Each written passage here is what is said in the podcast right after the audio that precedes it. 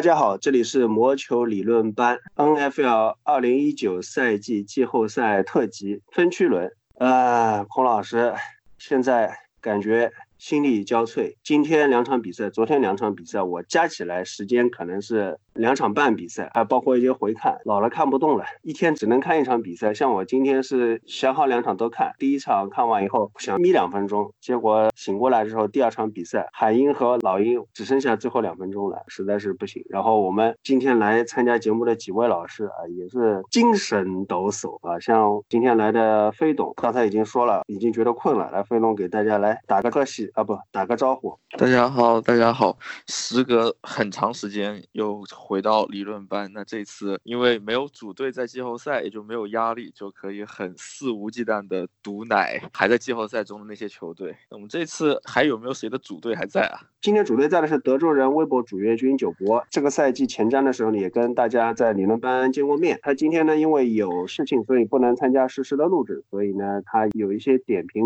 是通过提前录制的方式。来加入到我们节目当中，我先放一下九博给大家打个招呼。大家好，我是休斯敦德州人球迷微博主页君九博，很高兴能够再次来到魔球理论班。九博呢是作为赢球球队的嘉宾参加我们节目当中，但很可惜他不是实时参与。另外两位也是季后赛球队的球迷，但是他们已经在外卡轮被淘汰了。今天是来到我们理论班，也是我们理论班的一个传统了，就是赛后出行，对吧？就是你是专门找输掉球队的球迷来上理论班来做节目，而且这两位呢都是我们理论班的成员。第一位呢是布法罗比尔的球迷古老师，古老师也是很久没有在我们理论班实时节目出现过。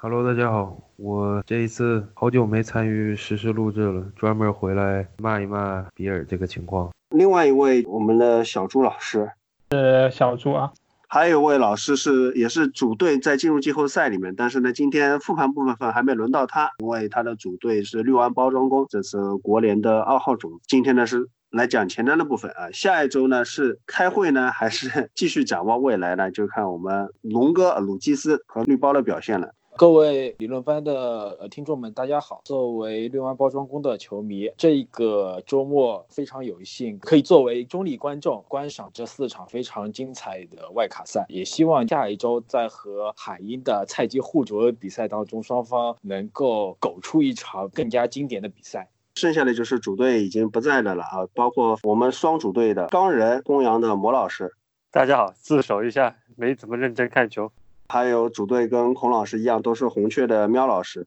Hello，大家好，我是喵老师。上次以为我又上首发阵容主节目了，后来发现这好像就是个号外哈。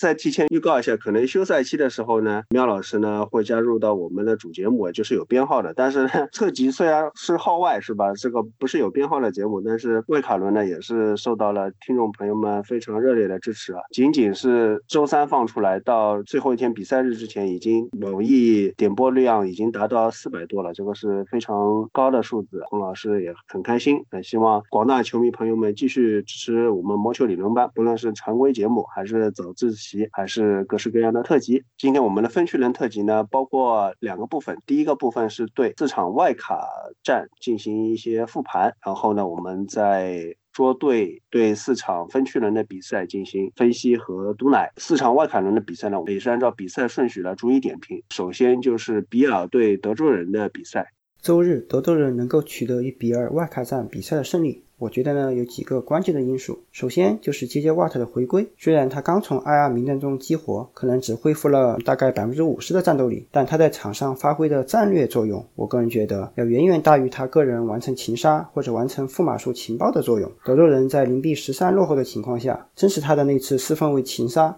吹响了德州人反攻的号角。他下半场有几次施压，让比尔斯分卫艾伦直接慌了神。所以瓦特的列阵让另一侧的莫西勒斯也得到了解放，完成了一次擒杀，一次制造吊球，还有几次关键的施压和截停。第二个因素呢，我觉得是霍爸爸霍普金斯的觉醒。在进攻端，德州人依旧延续着开场进攻慢热的特点。上半场霍爸爸零次接球，德州人呢整个地面进攻也没有找到突破口，因此也没有得分。我当时都差点想把电脑关了，但似乎是。下半场开始那次 fumble lost，激起了霍爸爸的斗志。下半场霍爸爸拿下了几次关键的接球，完成首档转换，也帮助德州人呢将进攻串联了起来。所以本场比赛下半场出场的霍爸爸，我觉得是。非常厉害的，完成了全场最高的九十码的接球。最后一个因素呢，我觉得是四分卫沃森对比赛胜利的一个那种渴望。下半场明显能感觉到沃森在发力，在他完成二十码冲球达阵的那条路上，他身上挂了两名防守球员，依旧完成了达阵。而且在加时赛中最经典的那个时刻，我相信大家也看见了，沃森被两名球员冲击，不但没有倒地，反而将球传了出去，直接让德州人最后通过任意球射门而杀死了比赛。大家应该也不会忘记，本赛季还有一场比赛。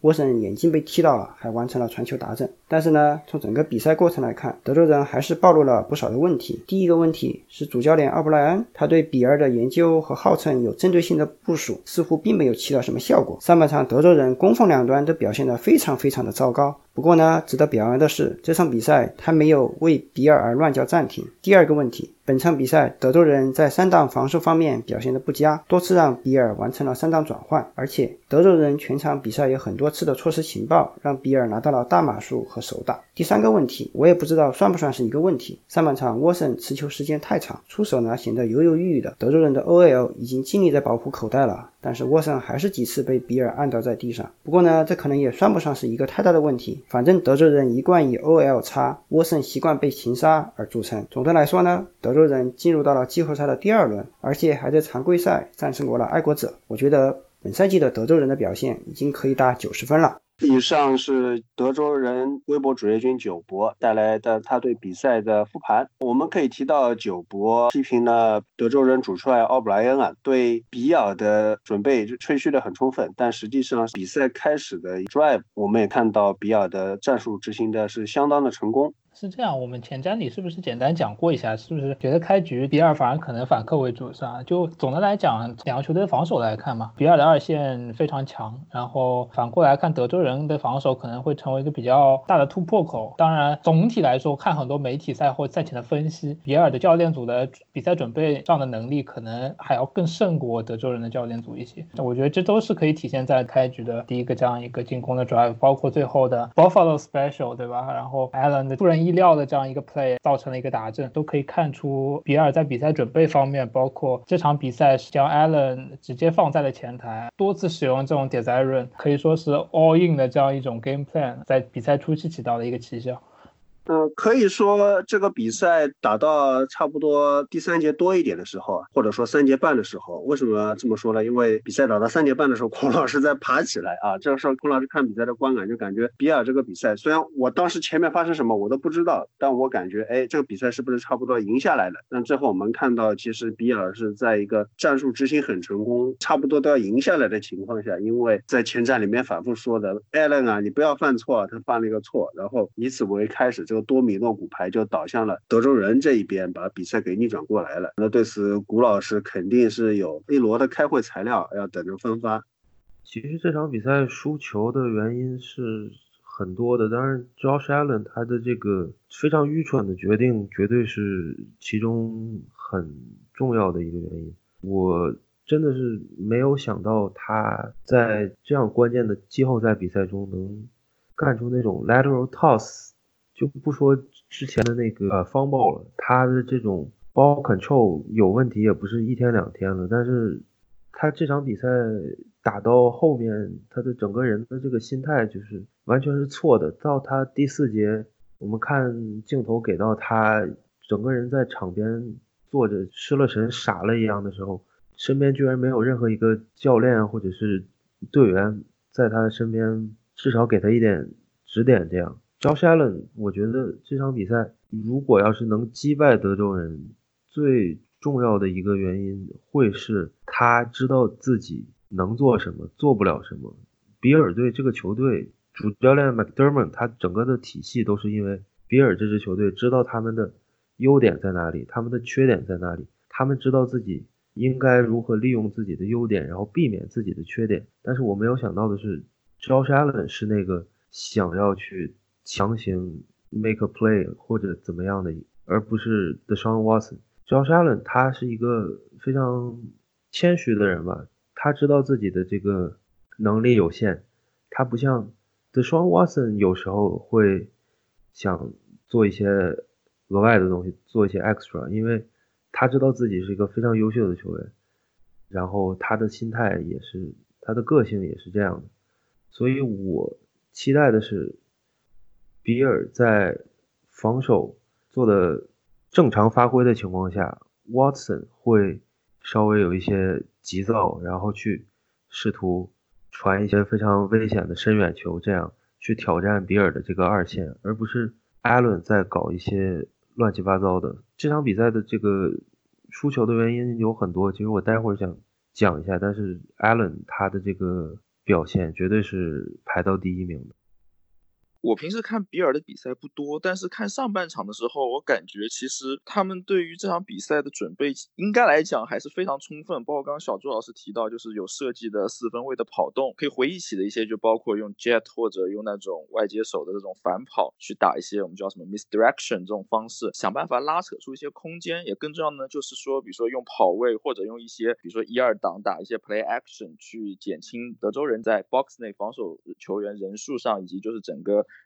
防守倾向的一些对于四分卫的压力。所以我觉得从结果上来看，在上半场比尔的整个执行和他们的计划都做得非常到位，但是到了下半场开始，就如吴老师所说，就是从 Josh Allen 这个点开始，这个球队进入了一种比较失控的状况。那当然中间还有很多，包括比尔的在进攻战术上的保守啊一系列，所以最后导致的结果就是大家感觉好像，哎呀，这个球队明明之前有很好的优势，但是打打的就突然不会打球了。待会儿给比尔开会还是留给郭老师。我这边提一，下就其实德州人的防守也有很多就值得表扬的地方，我感觉至少是这一个赛季吧，其实联盟还蛮流行那种就是所谓的假突袭，他们叫 sim blitz。那么德州人可能是这方面特别专业。那么对于这种年轻四分卫，尤其是这种并不是很擅长阅读，并不是很擅长在开球前自己去调整这个锋线保护以及调整一些应急路线的四分卫来讲，假的这种 blitz，也就是说我好像看起来要有一个线位或者有个脚位要冲传，但是开球之后他很正常的后撤了，这样的一些东西对于他来讲变化是一个年轻四分卫很难去临场就是以他个人的角度去调节的。那么结果。我觉得他可能在开球之后很快去找自己那种 hot road，或者说开球之后很快的想要远离这个口袋一些比较容易发生、比较拥挤的一些区域，最后导致他的这个在开球前对于这档 play 的设想和他自己开球后的整个执行出现一些偏差。那另一方面，德州人的另外一种防守策略是，他更多的使用这种安全位的轮转，也就是有可能你看到他的油位摆在一个很后的位置，但是开球后他迅速前提提到墙位的那一侧，那么墙位去后侧。那么这一点对于四分来讲，又同样的情况是对他的阅读造成很大的压力，他可能。本来看好这个点会出第一个出机会，但他发现这个点的突袭也没有来。这个点原本可能是个空位，但他发现现在多了一个安全位。那把头转向另侧的时候，发现原本在这一侧安全位去了那一侧。那可能对于四分来讲，尤其是比尔这种外接手方面，他缺乏一对一取胜能力的这种球队，他会变得非常非常挣扎。结果上来看，可以说是首先比尔自己从 Josh Allen 这个点开始把自己的好局送了。另一部分德州人的整个半场这个调整也是非常常的奏效，以及整个球队可能在一些特定的。位置上，他们还存在一些实力上的差距，所以最后这个结果，我个人是非常 替比尔感到遗憾。但是从整个全局来讲，我会觉得这也是一个比较合理的结果。想了一下，我刚才说的，其实比赛的失败，其实我最最想怪的还是球队的 O C Brain Dable，他能夸的点呢，仅剩下了就是说，有的时候有那么一点灵光一现，有的时候搞一个 trick play。上赛季包括。这赛季最开始的时候，有一些非常愚蠢的 QB design run，到赛季末端这一方面提升了很多，但是就仅此而已了。他的 play calling，我跟看球的时候在各种群里跟魔老师也是就是非常认同，就是他的这个 play calling 简直就是莫名其妙。先不说保守，下半场包括加时赛，Devin Singletary 跟 Frank Gore 两个人总共冲了九次球。加时赛，Singletary 整场比赛，尤其上半场发挥这么出色，对比尔进攻这么重要的一个球员，应该是没有拿到任何一次 touch，动不动就要叫一些非常愚蠢的 deep shot，倒不是说那个 double cover 找 fullback 的传球是他的 design，但是很多很多情况下，真的是我完全不理解他叫的任何一个战术。其他老师说他的上来的这个准备很充足，但是他的这个 playbook 就仅限于此了，非常 limited。到差不多第三节末端的时候，感觉就是已经用完了，他已经在叫一些反复的这些战术，他可能总共那么七八个战术在轮着叫，不是说不给德州人的这个防守任何 credit，只不过是我可能橄榄球方面我真的基本上只看比尔，所以说对这支球队的了解比较深一点吧。刚才说到最大的问题就是过于保守，他和 McDermott 应该是一起被批判的。McDermott 他虽然是一个防守教练吧，但是他们的这种 play call 对于一个防守教练来说也是过于保守的。这个赛季多少次就是说领先不多的情况下，到第二节不到两分钟的时候就连续跪几个地就直接回更衣室了，或者是像这场比赛很多情况下应该 go for it 的情况下去踢一些非常近的飞狗，还有。三档一码这种情况下，球队的这个非常低的这个转换成功率，虽然说如果要是再换 OC 的话，可能对 Josh Allen 的发展是更加不利的。但是我真的希望布朗这边犯一下蠢，可能说因为布朗的他这个这些年进攻太烂了，他们想要一个进攻教练做主教练，然后桑姆好考虑一下。Dable 希望他的这个 interview 一切顺利，但是我觉得任何正常人在看了这场比赛之后，都会直接把 Dable 从他们的这个主教练人选上划掉。所以说他大概率会留下。大多数球迷真的都对他已经非常不满了，不知道他的水平就这么有限的情况下，还能在比尔在下赛季闹出什么其他的操作来吧？除了 Dable，除了上面的原因，这场比赛比尔的机会真的太多了。输球的原因可能有一些非常非常蠢的这个 penalties。我这场比赛的确就是说不想找裁判的原因，但是裁判真的是让我有点不知道怎么说了。呃，第三节 kick off 那个球，我不明白为什么大家都觉得就是说是一个非常正常的一个，应该是一个 touchback。德州人的这个 kick returner 摆出了一个 safe sign，safe sign 不是 fair catch，safe sign 的意思是他告诉你的队友，你作为一个 kick returner，我不会跑出来，所以他摆了一个那样的手势。这个不代表 fair catch，就裁判有一点像看着他告诉他跪下的情况下，他往前走，然后。扔走了这个球，裁判躲了这个球，然后摆出了这个达阵的手势。这样的一个球没有 official review，然后解说或者是其他人都说这个球叫 common sense。所以说 intention 就是说他的这个意图什么时候比规则更重要了？因为规则入 seven section two article one 说的是 unofficial shall declare the ball dead and down ended when the runner declares。Himself down by falling to the ground or kneeling, and 注意这个重点是 and clearly making no immediate effort to advance，就是说你必须得身体几个重要部位着地或者跪下，以及注意是 and 明显的表示自己放弃了这个前进的权利。像 Booger McFarland 这种解说，他居然会说，如果这个球吹了达阵是对比赛的不尊重，我不太明白为什么大家这个舆论所向是真的。比尔这个球队就这么的不受待见。他博格尔这个人，在比赛最后剩十五秒第四节，比尔三档时的时候，让 Josh Allen 去 run 一个 draw play，在三档，然后四档 spike 这样的一个解说，他为什么还会在全国的电视上来？呃，ESPN 的这个这场比赛的解说，真的就是。比起一场比赛，我觉得更像是一个 J.J. Watt 的纪录片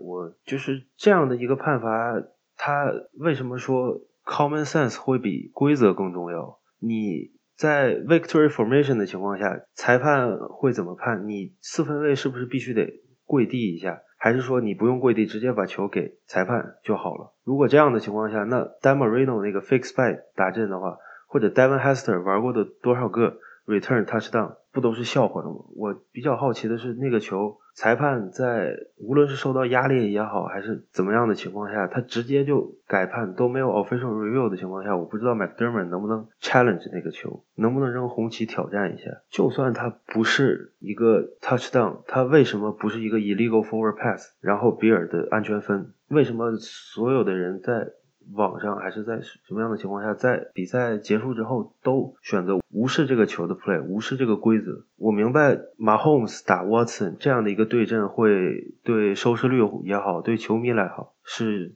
非常诱人的。但是至少得给一支 NFL 的球队一些尊重吧。我觉得，除了这个球之外，包括像各种莫名其妙的 holding call，这个并不是那么好判断。所以说，就先不说这些 holding 了。但是像德州人最后的这个 final drive，他的 play clock 在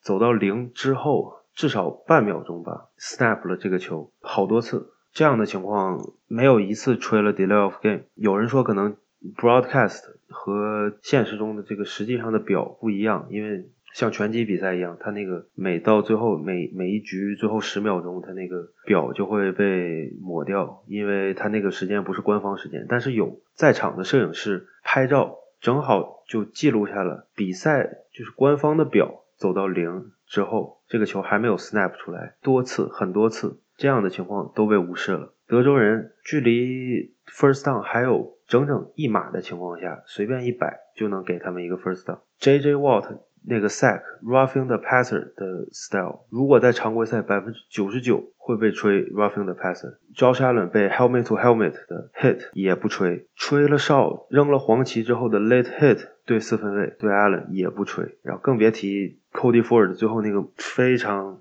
莫名其妙，非常不该吹。正常情况下，换其他队都不会吹的那个 blindside block，让比尔退出 field goal zone。这些不说想找借口吧，至少是比尔输球的部分理由。当然，就是比尔自己玩瞎了的不可饶恕的借口更多。比如说 t r a v i s White，他稳了一个赛季进了这个 All Pro First Team，但是下半场被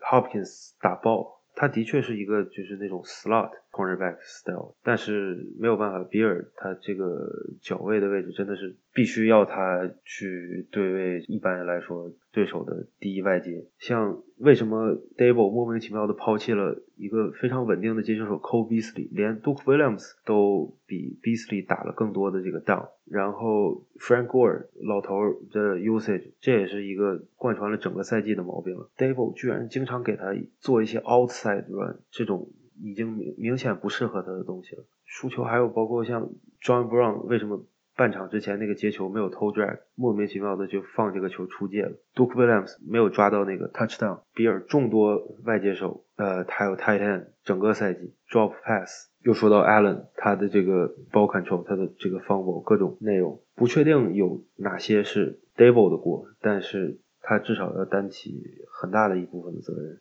McDermott 包括像 D.C. Leslie Frazier 那个三档十八，莫名其妙的轻轻松松的放德州人转换成功，都是不可饶恕的错误。但是 McDermott 他对球员的影响，他改变这个所有球员对在 Buffalo 打球的这个态度和 mindset，他改变了整个这个更衣室的文化，球员们相信他。这样的情况，我不觉得是 Dable 有。相同的号召力，所以我觉得 Dable 真的的确需要走人。McDermott 他其实证明了自己，他这个赛季我觉得有好几场代表作，就包括想辨识一下魔老师，就是说打钢人那场比赛，因为我印象最深，就是说回到零八年钢人打老鹰一场比赛，那场比赛大本被 sack 了八次还是九次，Eagles 当时这个老鹰的 DC Jim Johnson 用的是。轮换去 blitz 这个 nickel cornerback，还有 inside linebacker 这两个位置，轮流的去用这样的一个战术冲破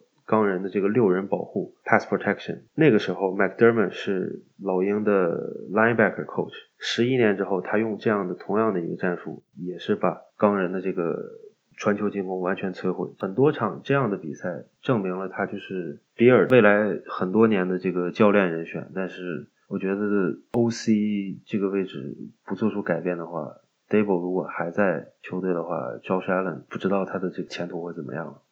那么德州人这场比赛，我觉得上来主要是给人一感觉是准备十分不足，而且主要怨 Brian，他说对于球队这些改变，包括我们说把这个 Hopkins 放到曹维特去躲开这个锤外，但是我们看出来是德州人上半场进攻的一个非常一个停滞的状态，进攻锋线表现出来问题，他们表现非常差。然后比尔全场在用这个四人冲传，但是仍然能造成压力，造成擒杀，然后让后场纵守的非常舒服。德州人在防守端，他们防守端凑织情报非常严重。刚刚像。飞龙讲了，他们有非常好的防守的一个战术，但是他们透支情报严重到一直在放出大码数，所以上半场德州人简直是一个不能看的一个水平。但是下半场来说，他们中场的这种改变还是非常明显的。包括我们看到德昌沃森，他开始自己跑，他他是一个。双威胁的一个四分卫，但是他现在很少说一个人去冲怎么样的。但是下半场开始，他迈开双腿自己跑，包括有一个二十码的拖着两个人冲进端区的一个球，整个球队感觉 playbook 是打开了的。那么 Hopkins 也是主动到了外侧去单挑 Trey White，那么下半场他也是拿到了六次接球，拿到九十码，包括很多很关键的三档接球，也是在下半场打爆了一个 Trey White 的一个表现。那么德州人可以说是上半场是一个失常的状态，但下半场逐渐找到了自己的节奏，最后是拿下了。这场比赛，J J Watt 这场比赛呢，虽然说是上半场没有太多亮眼的表现，然后打的档数也比较低，但是下半场他随随着他打这些档数的逐渐增多，也显示一个精神领袖的属性。包括我们看到在十三比零落后的时候，一个关键的擒杀四分卫提起了士气，对吧？然后下半场在防守端也是很多次的施压，很多次的 J J Watt 就扑在 Josh Allen 的脸上，然后让艾 Josh Allen 去做出一些错误的决定跟一些失败的传球。那么总体来说，这场比赛德伦赢的还是。是有惊无险吧，最后也是打出了自己的水平。好，这就是第一场比尔十九比二十二和德州人之间的比赛。那么第二场比赛应该是国内看直播人数最多一场比赛，因为对阵双方其中有爱国者，而且那个比赛的时间也是最适合国内球迷看直播的时间，就是泰坦客场对爱国者，最后泰坦以二十比十三啊实现了。爱国者二队对爱国者一队的一个逆袭啊！那魔老师应该说，高人和爱国者是经常碰到的球队，你对爱国者也是比较了解的。包括爱国者这个球队今年进攻上面比较匮乏的一个问题呢，我们在节目里面也提到过了。那这场比赛你看下来，爱国者是输在哪里？是他们的进攻不够好吗？还是说他们的防守也没有能够阻挡住泰坦的进攻？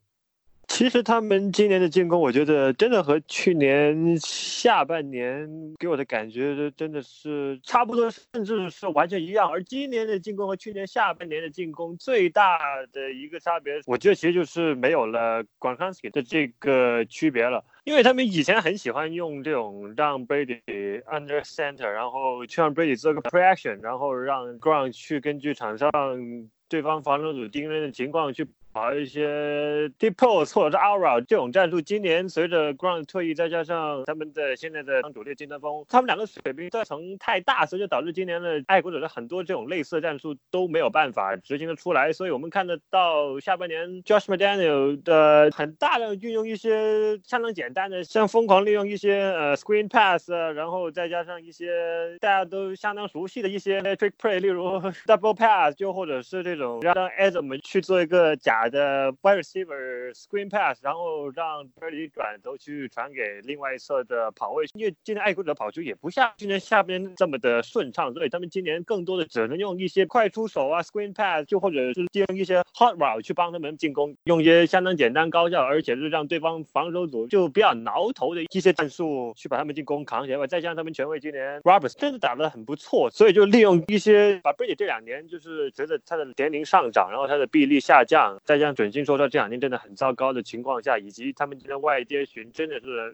真的相当糟糕，因为爱国者这个外接好像是不知道联盟第一还是第二脱手多的。Josh McDaniel 真的尝试把这支球队的一些进攻的短板和弱点，通通的都都掩盖起来，通过他的 Play Call 去掩盖这些问题，让 Brady 油箱里的油最大进度的烧好烧尽。我感觉其实爱国者这场比赛。从我个人的感觉来看，就是还是能够看到很多爱国者，应该说这么多年来的一些痕迹，但是就感觉他们知道怎么做，但已经做不好。那其实 Brady 在这场比赛中，我觉得他已经做到自己能做，但是爱国者的主要问题还是出在这个。接球这个点上，刚刚魔老师也已经深挖了。简单来讲，就是一对一的时候创造不出机会，那么给他们设计一些真的就是想要试图帮他们制造接球空间，但是最终来讲还是个人能力的不足。包括其实爱国者在这上面投资也很大。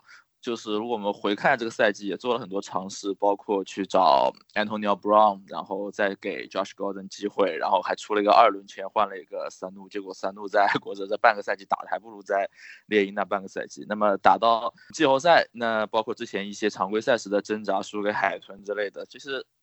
对手对于爱国者的套路也很理解。以前以前是觉得我知道你有这些套路，但是我就是打不过你。现在是我知道你这些套路，既然你执行不好，那我就能打死你。那么在防守这边，其实爱国者今年防守也是就是怎么说呢？从开局特别强势，到了赛季深入之后，以及到最后季后赛，感觉其实也是有一种落入一个比较模式化的感觉吧。那么其实泰坦大家也都很了解他们的。绝招就是这个 d e r k Henry 和他们的整个地面进攻非常非常丰富，非常非常就是种类很多的一种那种地面这种 concept。那么其实对爱国者。泰坦的主要的跑法还是一种，就是外侧这种区域，加上一个 Henry 这种非常难以情报这种比赛风格。那么爱国者的尝试其实也很爱国者，其实从去年超级碗到一直现在，就是用一些像 tilt front，也就是通俗来讲说，比如说把六人放在前线这种比较非传统的这种三四前线，然后再想办法去在进攻锋线和防守锋线对决中占到优势。但泰坦不光说我跑位很好，但我的进攻锋线也很扎实。那么在进行就是这种整条锋线和跑位一同移动的这个过程中，那泰坦更容易在一对一中获得优势。那由于爱国者刚刚也提到，就是他喜欢在前线摆很多人，那么在整个球场中路的防守会非常薄弱。那么一旦当 Henry 向他摆脱一些。嗯，比如说第一次接触之后继续向前的时候，爱国者很难在后面有继续更多的队友去帮助他阻挡，那么也很容易放出一些相对比较大的码数。那更别说泰坦，其实除了这个。Outside Zoom，它还有很多 Duo 啊，很多 ISO 啊这样的跑法，一直变得在攻击爱国者。应该说这两个球队其实就像大家一直开玩笑，什么爱国者二队、爱国者三队，他们对于自对方的套路都很了解。打到这个程度，就是看哪边球员状态好，哪边一些特定的位置上能力比较突出。所以我感觉爱国者今年能够打到这个程度，应该说。比较遗憾，最后以这样一个方式去收尾，但是他们也已经做到自己能够做的一个比较好的程度了。对，我接着就说这个，因为去年 这个圣德在常规赛给这个香港队上了一课之后，然后我们看到超级碗里面爱国者，然后。B i t c h e c k 就疯狂的用这种所谓的 six one front，但是它是一个呃四三 two 这样的一个疯狂对击前线这样的一个做法。然后我看了一下数据，就是这场外卡战里面，这个 Henry 三十四次冲球里面有三十一次冲球的情况下，爱国者的盒子里面是摆了有七人或者以上的，而这三十一次冲球里面，Henry 换回了一百七十八码。而比较反常的是，当这个盒子是一个 live box，就是少于六人的情况下，Henry 反而冲的不好，所以。也看得出来 Henry 的这种冲球的一个风格，而这场球我们都知道，这个完完全全是爱国者是被 Henry 一个人跑死，而这个状况跟十年前输的那场外卡战是一模一样。十年前他们输给了当时 Way Rice 还在的这个乌鸦，他们外卡战是十四比三十三大败的。然后那场球也是 Way Rice 一个人跑了一百五十九码，然后再加上 McGahey 也冲了六十二码，而那场球全场。爱国者是丢了两百三十四码。让乌鸦冲了五十二次，而那场就 Joe Flacco 和这一场就在 Ryan t a n n e 差不多，那场就 Joe Flacco 一共就扔了三十四码，然后十次出手四次成功，还有一次超级，他那场就是传球评分就十分，而这场球看着有传球评分高一点，因为他有一个答案，所以说这两场隔了十年的外卡战，这两场球的走势是相当一样的。另外一个就是我很想看一下 All Twenty Two 就这波后面的镜头，但是他现在还没放上去之后，我是比较好奇，就是泰坦这个锋线做一些什么去破解了爱国者的这个。四三 two 的这个防守前线，因为比赛转播时候，这个 Ram 也多次的提到去年爱国者在这个超级碗上面怎么限制公羊的 Y 中，然后我看了一下 Next Gen 的这个冲球，就从哪个 gap 出去的那个数据，就看到这个它上面说 Henry 大部分的冲球码数都来自于两侧又或者是 off tackle 这样的冲球的一个比例，所以这个是我觉得后面他们碰到乌鸦。乌鸦怎么对待 Henry？这个是一个很值得让人关注的一个东西吧。呃，另外一个就是比赛中有很多人说这样会不会把 Henry 给超坏？其实真的不用太担心，因为 Henry 在阿拉巴马的时候，他生涯冲的最夸张的一次是一五年的铁碗的，当年对奥本他冲了四十六次，而且他在大学里面单场球冲三十加的还挺多的，所以对他耐操性，我觉得是有一点底气的。这场比赛我看亨瑞冲了那么多，我当时是想的是什么？在比赛。比到一半的时候，我在想泰坦下半场怎么办？因为我们知道上半场打完以后，比分是泰坦十四分，爱国者十三分，也就差一分，很焦灼的局面。我一直在想，呃，下半场以后，亨瑞还冲不冲得动？爱国者有没有反制的手段？不可能说我这全场比赛就被亨瑞给冲死吧。然后到下半场，如果爱国者就像我们在过往无数次爱国者的季后赛里面看到一样的，就是他在不利的局面下，他下半场拿出了后手，那打出了一个对手想不到的牌，把比赛给逆转过来。然后这个时候你泰坦应该怎么办？但是我没想到的是，下半场其实比赛的节奏和上半场也没什么大的区别，就好像是打炉石一样，两边好像都是很多橙卡捏在手里面，很有很多 combo 等着要打啊，但是。一边就把另外一边给直接打死了，打脸打死了。这个是我对这个比赛的感觉。其实我觉得这场比赛爱国者这个死法其实是非常可以接受的一个死法。其实不算最后的超级，他只输了一分啊，然后他是被 Henry 活生生跑死的。但是我们反过来看，爱国者为什么选择这样一种死法？因为这样一种死法，他还有生的机会。他最后只输了一分，但是他全场没有让 Ryan Tannehill 基本上没有让泰坦的那个。标志性的爆炸的 PA 进攻打出半点东西出来，所以可见啊，泰坦，我们看到这场比赛他几次尝试了去开大招，就我比赛的时候不停的在说啊，等个山什么时候开大招，但是他只要尝试 drawback，只要尝试 PA，他立即受到压力，然后立即被超截，对吗？这个球，然后只要所以说泰坦在一旦尝试传球以后，立即感受到了这个比赛要。要崩盘的这样一种趋势，要进入爱国者二线陷阱的这样一种趋势下，他也是华山一条路，没有选择，他只能抱着他的啊人形坦克不停的冲。而这时候，爱国者在半场做出的调整，其实是他们已经意识到了这一点啊，他们是需要在下半场开始。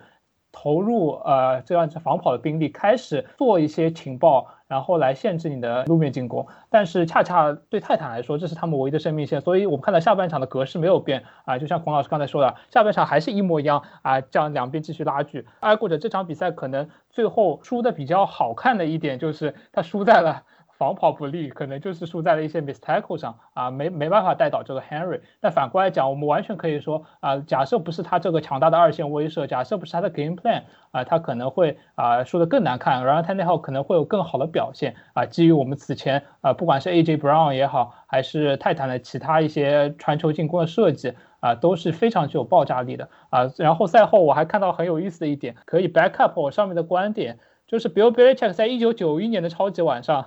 他就已经有这样的先例。当时他在巨人作为防守协调员，他告诉他的防守球员说：“这场比赛只要让对手冲出超过一百码，我们就赢定了。”然后他把他的一个那时候的那个，就是这次进 N N F L 历史 Top 一百阵容的 Lawrence Taylor 那个传奇线位，然后还有他的前线球员都说：“你们相信我，让他跑出一百码。”然后他把他的一个前线和一个线位拿下。然后拿上了两个防守二线球员，最后当然巨人还是赢下了那场超级碗。所以我们可以看到，爱国者这一场的策略很可能就是他宁可让你放出一些路面的码数，而不让你得到一些收益更高的进攻的一些一些收获。所以可见爱国者是几乎成功了，因为我们看这场分差控制的很低啊，这也是我赛前说的，爱爱国者想要赢球必须得要啊打低分护咬啊，所以说爱国者最后输只能说输的心服口服。啊，但是他们一定是在一定意义上，他们计划出了呃有一线是赢的生机，可能各方面运气啊什么的，就还是没有完成这个目标吧。所以这是我对这场比赛的一些理解。好。这就是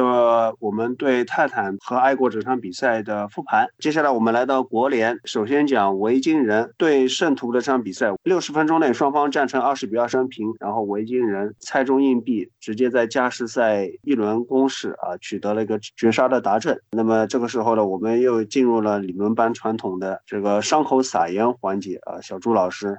你可以来讲讲你对这个比赛的感觉了。就还是冷静下来，我觉得这场比赛其实还是有迹可循的啊。就总的来看，包括我赛前也说，这场比赛差距可能并没有像舆论大众认为的那么大。随着比赛进行，我们发现维京人的防守准备非常出色啊。当然，总体来说，这场比赛输球的根源在于圣徒的进攻啊表现非常失常，就可以说是呃一个赛季下来，圣徒都不怎么失误。当然，任意球命中率很高，进攻锋线的发挥是联盟最好之一。啊，在这一场比赛全部都倒过来了，所以说就像肖恩·菲顿赛后在发布会上说的那样啊，他说很多对圣徒来说一般不会发生的事情，哎呀，就偏偏发生在了季后赛，所以说是非常不幸啊。所以说这场比赛可以说是一个圣徒进攻组的意外的发挥失常，导致了这样一个失常以后的比较合理的结果。就即便如此，我们可以看到比赛最后。其实也就是毫厘之间，或者说圣徒可能把那个任意球踢进啊，还赢球的机会也是非常大的。但是反过来看，我们看圣徒整场比赛其实只打了最后一节的进攻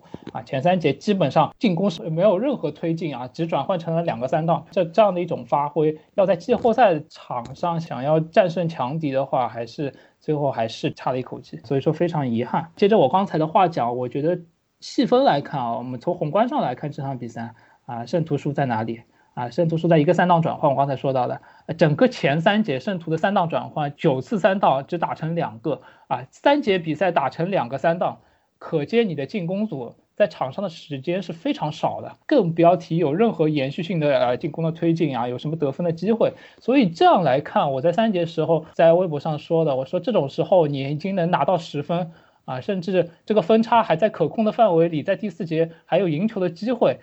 可以说实属奇迹，因为在我看来，圣徒前三节基本上没有什么进攻，除开那一次，啊，神来之笔那个 Taysom Hill 啊，他是这场比赛的英雄，他替补换上场扔出一个长传，给到了圣徒的一个回攻手，就是这样一个啊完全出人意料的，或者说是在常规计划之外的这样一一个一个临场操作。啊，完全打出了气势。那除此之外，可以说圣徒没有任何进攻啊。第二点就是欧莱的发挥，这场数施压数据我还没看到，但是这场比赛圣徒放出了三次擒杀啊，其中一个成为了吊球。然后圣徒的 All Pro 右截锋 Ram Ramchek 这场比赛啊，赛前我点出来，他对上了这个 Daniel Hunter，在这场比赛中完全被击败。可以说他是一个 All Pro 的一个赛季，联盟最好的右截锋的数据，呃和发挥，在这场比赛他发挥极极其反常，几次被速度生吃啊，包括呃圣徒的职业碗级别的右护锋 Larry Warford，这场比赛放出了两次擒杀，就可以说这场进攻锋线的发挥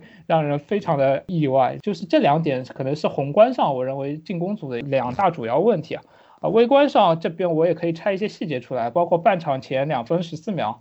啊，圣徒这个两分钟只有，这时候三到七码，Sean Payton 其实他这个 play call 也有问题。当然，Drew Brees 他在这个这一档做出了一个比较差的一个决定，我相信你们都应该记得他那个超节啊，他这他在这个球上，他更应该做的是在短距离做一个简单的安全 check down，而他选择了将球扔进了 double coverage 啊，最终造成超节。而这个球非常得不偿失啊，一方面圣徒不想把球权交给对手，想要打成这个转换，但反过来这个结果。反而变成了把球直接给了对手，而维京人接过球权以后，最后打成了一个打阵，反而将比分反超啊！所以说这个球基本直接决定了比赛结果。然后后面圣徒还不可思议的一个开球回攻，得到了一个呃任意球的机会，这个任意球也成为了一个影响比赛结果的伏笔。这个四十三把对于维奥勒斯来说，基本是百分百命中、自动命中的一一个距离，但是他竟然。竟然踢丢了，所以我说这场比赛意外非常多啊！当然，这个任意球命中，圣徒最后也赢了，对吧？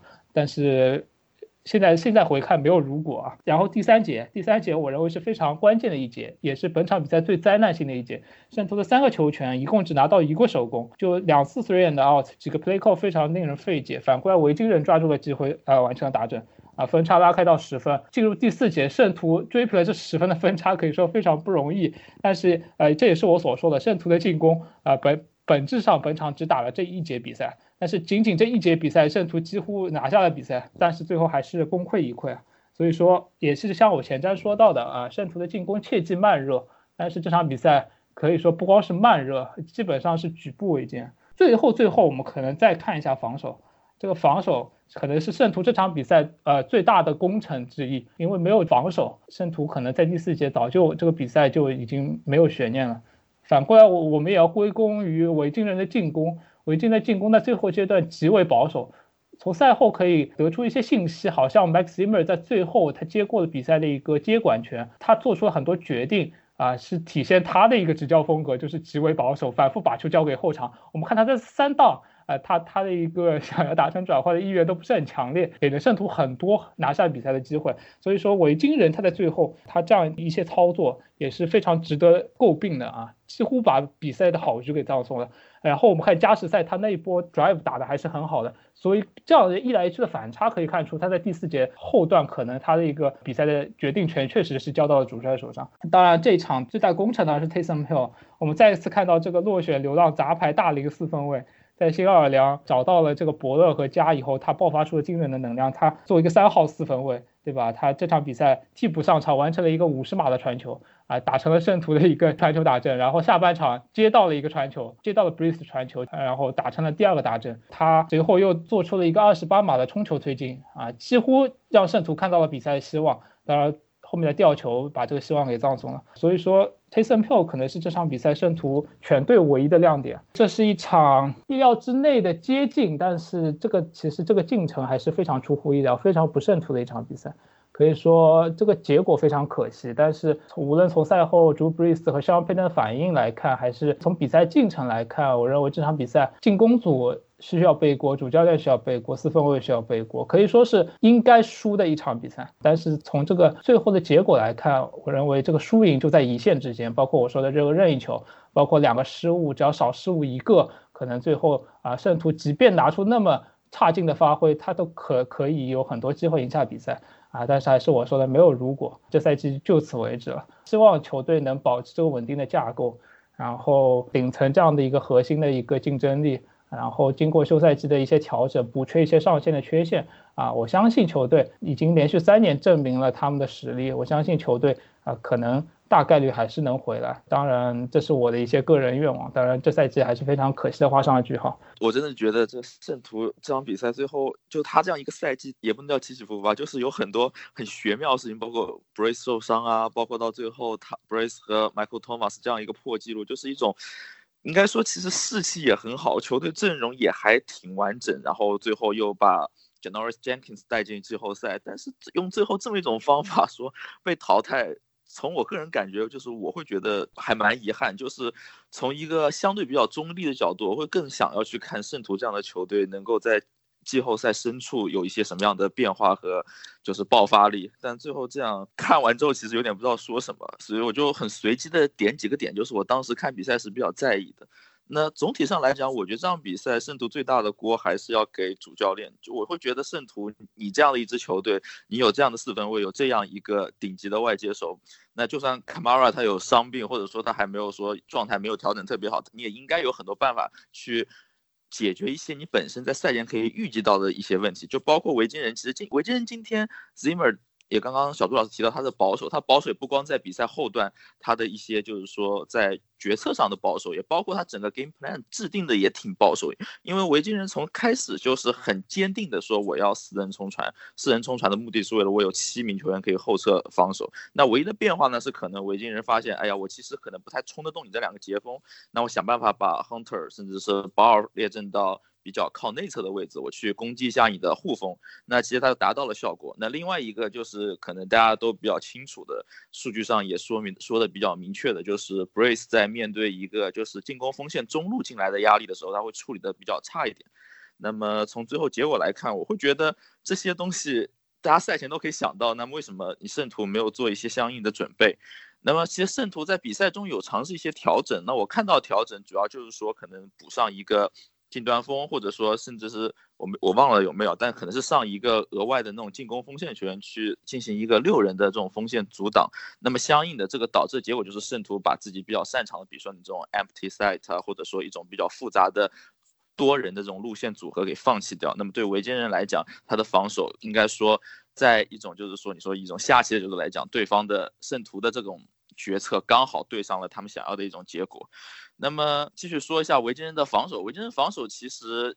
今天我也觉得不能说表现的很好，除了他们的锋线冲传，但二线上其实是有一些失误，就包括 Harrison Smith 他有一些。稍微有点，我觉得有点惊弓之鸟吧。他可能更多的是想去防 Thomas 这个 weak side 这个 option 的那个路线，所以说他很多时候他的站位也好，他的视线也好，他的后撤深度也好，都没有达到一个比较符合大家对于他常规下的一种比赛风格的一种认识吧。那么维珍也是在后场，他可能更多的，因为之前小朱老师在前瞻里也提到，他更多的用一些 cover two。和一些就是 cover four 去对圣徒，那么圣徒在面对这种防守的时候，相应的也就减少了一些用 Camara 和 Cook 在一些比如说球场相对比较浅、比较靠近边线的区域去做这种就是带 option 的路线的这种意图，那最终就导致圣徒的整个进攻变化很少。那你说我还是可以去找 Michael Thomas，因为他有自己绝对的实力，但是比赛比到最后，大家发现其实。圣徒全场最有爆发力那个 play 就是泰森 Hill 那个传球，其实是靠 Thomas 他稍微牵扯一下防守注意力，然后给自己的队友制造了一个机会。那除此以外，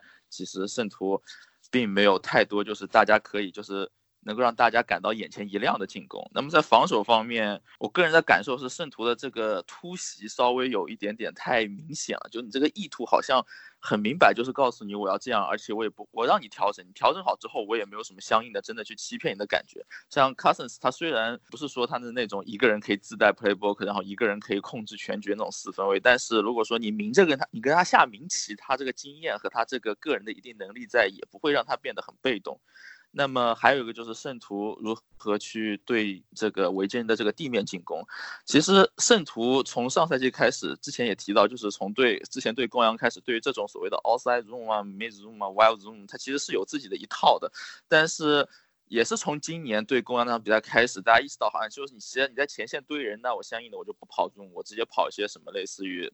toss 啊、一些 swap 啊。但这种时候圣徒。又没有什么好办法。那除了就是我觉得比较亮点是让那个 Demario Davis 去到一个比较靠外侧的地方去盯防，去去补充一些地面防跑。但是从结果上来看，个别档数应该说达到了预期，但很多时候还是没有办法持续性的完成一个输出吧。还有另外一个点，我又突然想到的就是，这是我的个人一个疑惑，因为我有几周没有看圣徒比赛，因为我印象中之前 Brace 特别是。在传球的，就是他在三档进攻的时候，他会非常积极的去攻击 stick 这样一个在圣徒比较经常安排在强侧的这样一个 conception concept，特别是当就是如果说 Thomas 没有什么机会，也就是说比如说施压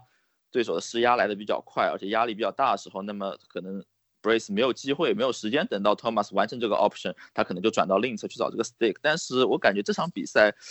他在这方面变得特，他也特别犹豫，还不知道是就是有目的性，还不知道是有选择性的，就是避免去把这个传球目标转到自己的这强侧去传这样一个对自己来讲比较安全而且比较容易推进的一个选择。所以我的结论和之前小朱老师得到那个也差不多，就我感我会感觉就是综合来讲就是非常可惜，一支原本应该比较有变化的球队在这样一场就是硬碰硬的比赛中选择真的就是去。也不能说以自己之短冲对手之长吧，但至少是。没有想到一些办法去化解对手的长处。其实我觉得这场比赛防守已经做得很努力了，就三次清杀。像刚才飞董说的，圣徒的施压其实啊，就突袭就是已经是确实是一张名牌了。就圣徒在三档逢三档必突袭，基本上突袭就是那就是那两个中线位，然后就基本上这个套路都确实很明。然后维京人在这一点上这场比赛做得非常不错啊。我们看他在一些呃施压上的 pick up，他都基本上做到了，没有让 Cousins 怎么样受到一些中路的压力。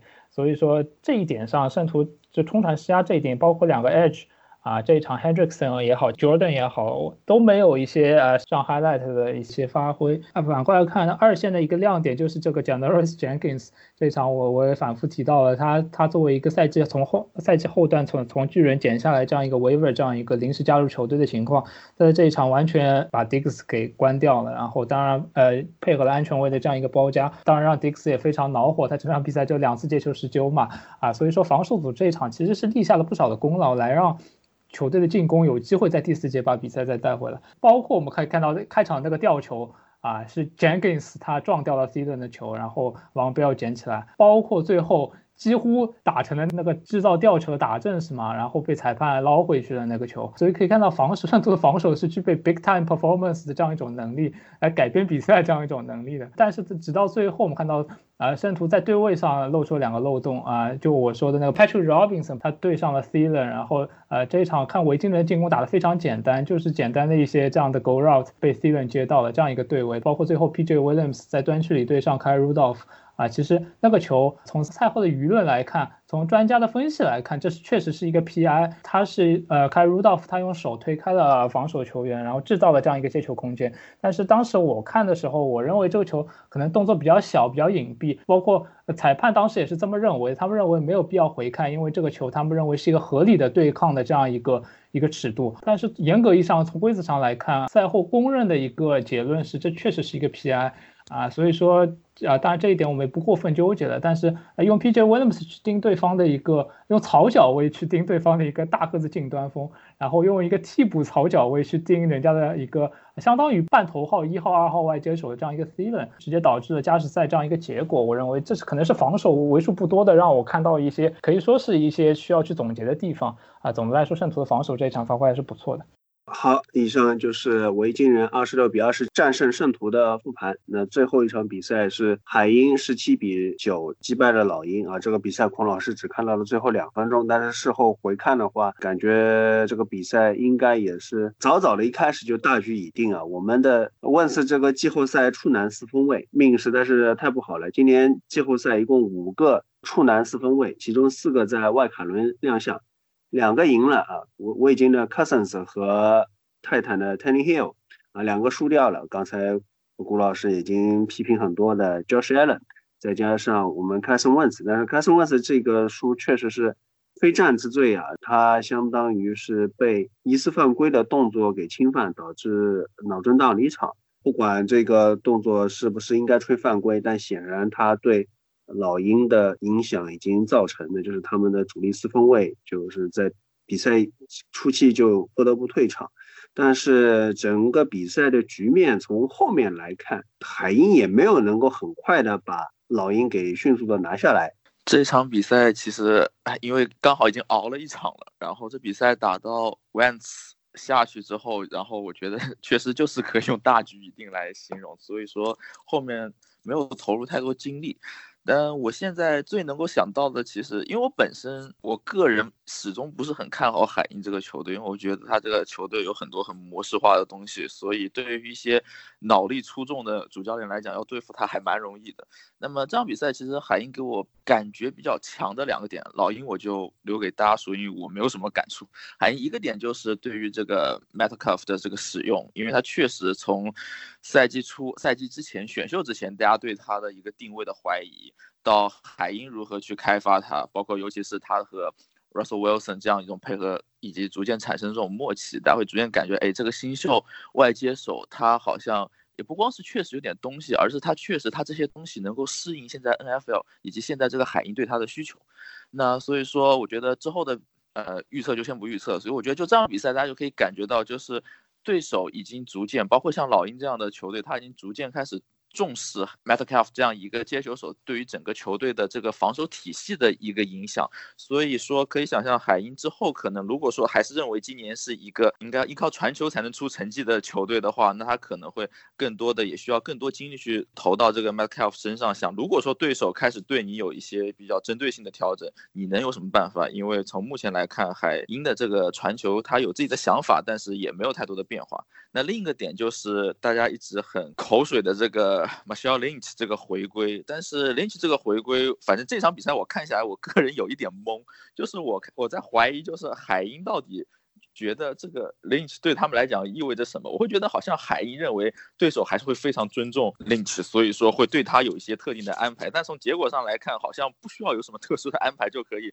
比较简单的掐住你现在海鹰的这个地面进攻。那所以说从今天这个 Lynch 的表现来看，应该说海鹰至少没有从他身上得到一些就是意想之外的收获吧。但是如果说之后海海鹰还想通过自己这样一个以 Russell Wilson 为核心，但是他有更多的就是支援的角度来讲的话，需要更多去思考一下，是真的要怎么样用这个 Lynch。因为我印象比较深的一个 play 是 shotgun，然后 Wilson 和 Lynch 在后场，然后海鹰打了一个假那种 fake screen，然后实际上去偷袭了一个后场。但这样一个战术虽然很成功，但是给我的感觉就是好像对手并没有很在意你们这个在后场，不管你是你要交地也好，假交地也好，真的交给 Lynch 也好，还是说你要在球场边缘打一个 screen 也好，还是你说你要通过 PA 去做一些 misdirection 的一些延展你这个 play 也好，我感觉以老鹰为例，他开始把一些重心投到。去盯防海鹰的这种纵深打击上，那么海鹰之后能够怎么样去协调这样一个地面进攻和传球进攻这个平衡，以及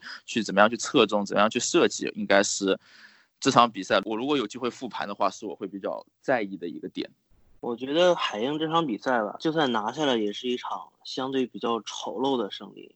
然后首先是海鹰，我们知道这两个赛季吧，都非常坚决的在打这个路面这个进攻。但是在伤了这三个跑位之后，我们看顶上来的这个 Travis Homer 或者是签下来这个 Marshall Lynch，他们本场本场比赛是完全没有表现的。这个这场比赛，我觉得暴露出海鹰的一个很多的问题。我非常同意飞总的一点，就是海鹰这支球队硬实力其实并不是非常强。海鹰这赛季能够打到现在的一个程度，很大的一个原因是海鹰总是能赢下很多。非常接近比分的比赛，那么很大程度上是呃，我们说是 Russell Wilson 去在一个关键时候去 carry 球队。那么这场比赛也是一场非常典型的 Russell Wilson carry 全队的一场比赛。我们海鹰今天的进攻，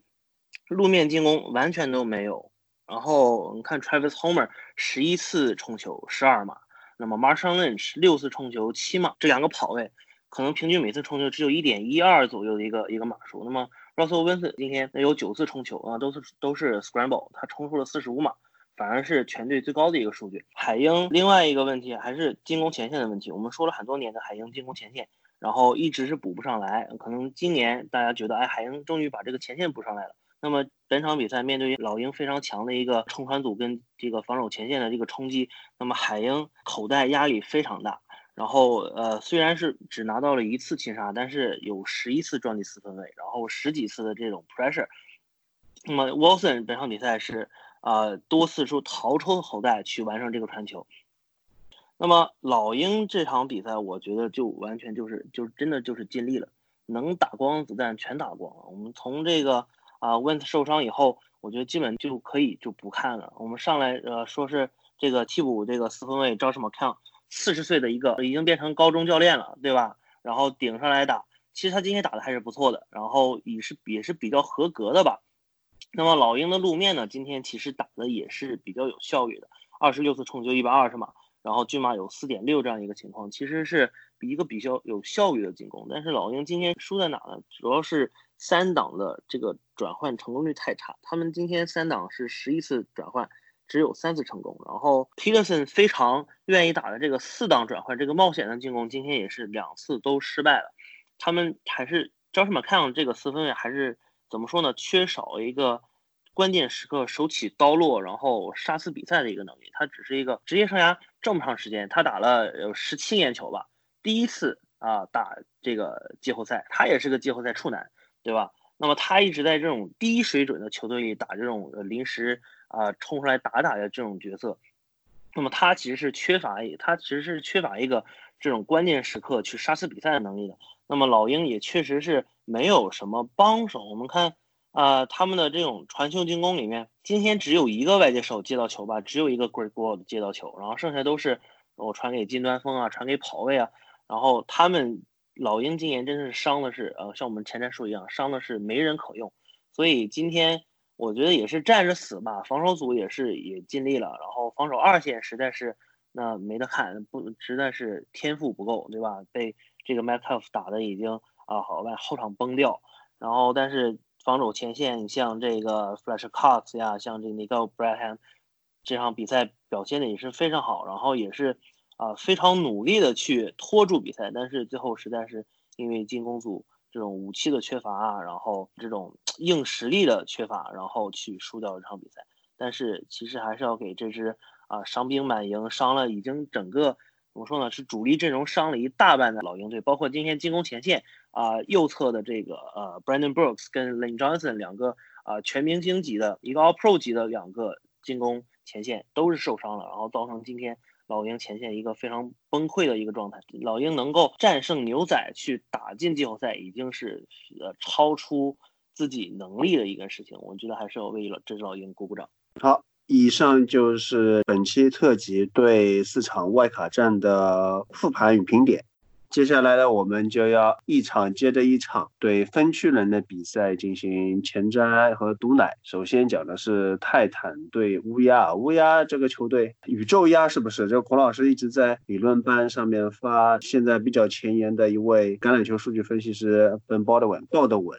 的图像化的数据结果，其中他就有一个图，就是给每个球队分级，就是横坐标是进攻的 EPA，纵坐标是防守的 EPA，听众。朋友你还不知道 EPA 是什么意思的话呢，不要紧，反正就是高了就是厉害啊，就对了。那乌鸦 在整个赛季下来，它在这个坐标系上的位置就是孤悬在右上角的单独一档的一个球队啊，像什么爱国者啊，或者说四九人这样的强队，距离它还不是差一档啊，当中还隔了一个空白的一档，就是这么强大的这个乌鸦。那现在呢，它碰上了刚刚在狐狸堡挑落爱国者的泰坦呢，这组对决呢也会非常的有意思。首先，我们还是从乌鸦这支球队啊这个入手，很多人已经都在吹乌鸦是吧？可能大家已经是听腻了，但是我们作为一个前瞻，还是要把乌鸦这个球队它的特点、它的优势，以及它可能还是有缺陷的，不可能说一个球队一点毛病都没有，盘点一下。乌鸦今年大家都把聚光灯放在了他们今年这个可怕的阅读选项，再加上 Lamar Jackson 今年的跨越式的进步上面了。今年 Lamar Jackson 的进步有目共睹。想起我们在这个常规赛第一周常规节目里面，我就说过了，今年 Lamar Jackson 他的休赛期做过一些很私下的补课，然后让他的一些传球准心啊，让他的一些脚步啊，很多个人的基本功，让他更像一个 NFL 级别的四分卫。而经过了一九赛季整个常规赛的磨练之后，我们可以看得到他在休赛期的这些提升，完完全全是是值回票价的。而今年乌鸦的这么疯狂的一个进攻，就很大程度上是取决 Lamar Jackson 他的 dual threat 又能冲又能跑，这个我就不细讲了。当然，这个功劳更多的也要归功于他们的进攻协调 Greg Norman、Greg Roman 的体系的设计吧。因为说句实话，联盟也很多年没有碰到过这样疯狂大打阅读选项的球队。Newton 不算，因为说句实话，Newton 这几年觉得他真的已经有点撞傻的情况下，所以我是不把 Newton 考虑在内的。另外一支泰坦前四分卫 Mariota 也是他的这个身体间，我觉得他也是被撞傻了。所以考虑到进攻的大的方向向上看，真的联盟很久没有像乌鸦这种这种阅读选项和打得这么疯狂、打得这么好的一支球队，所以联盟还在寻找一个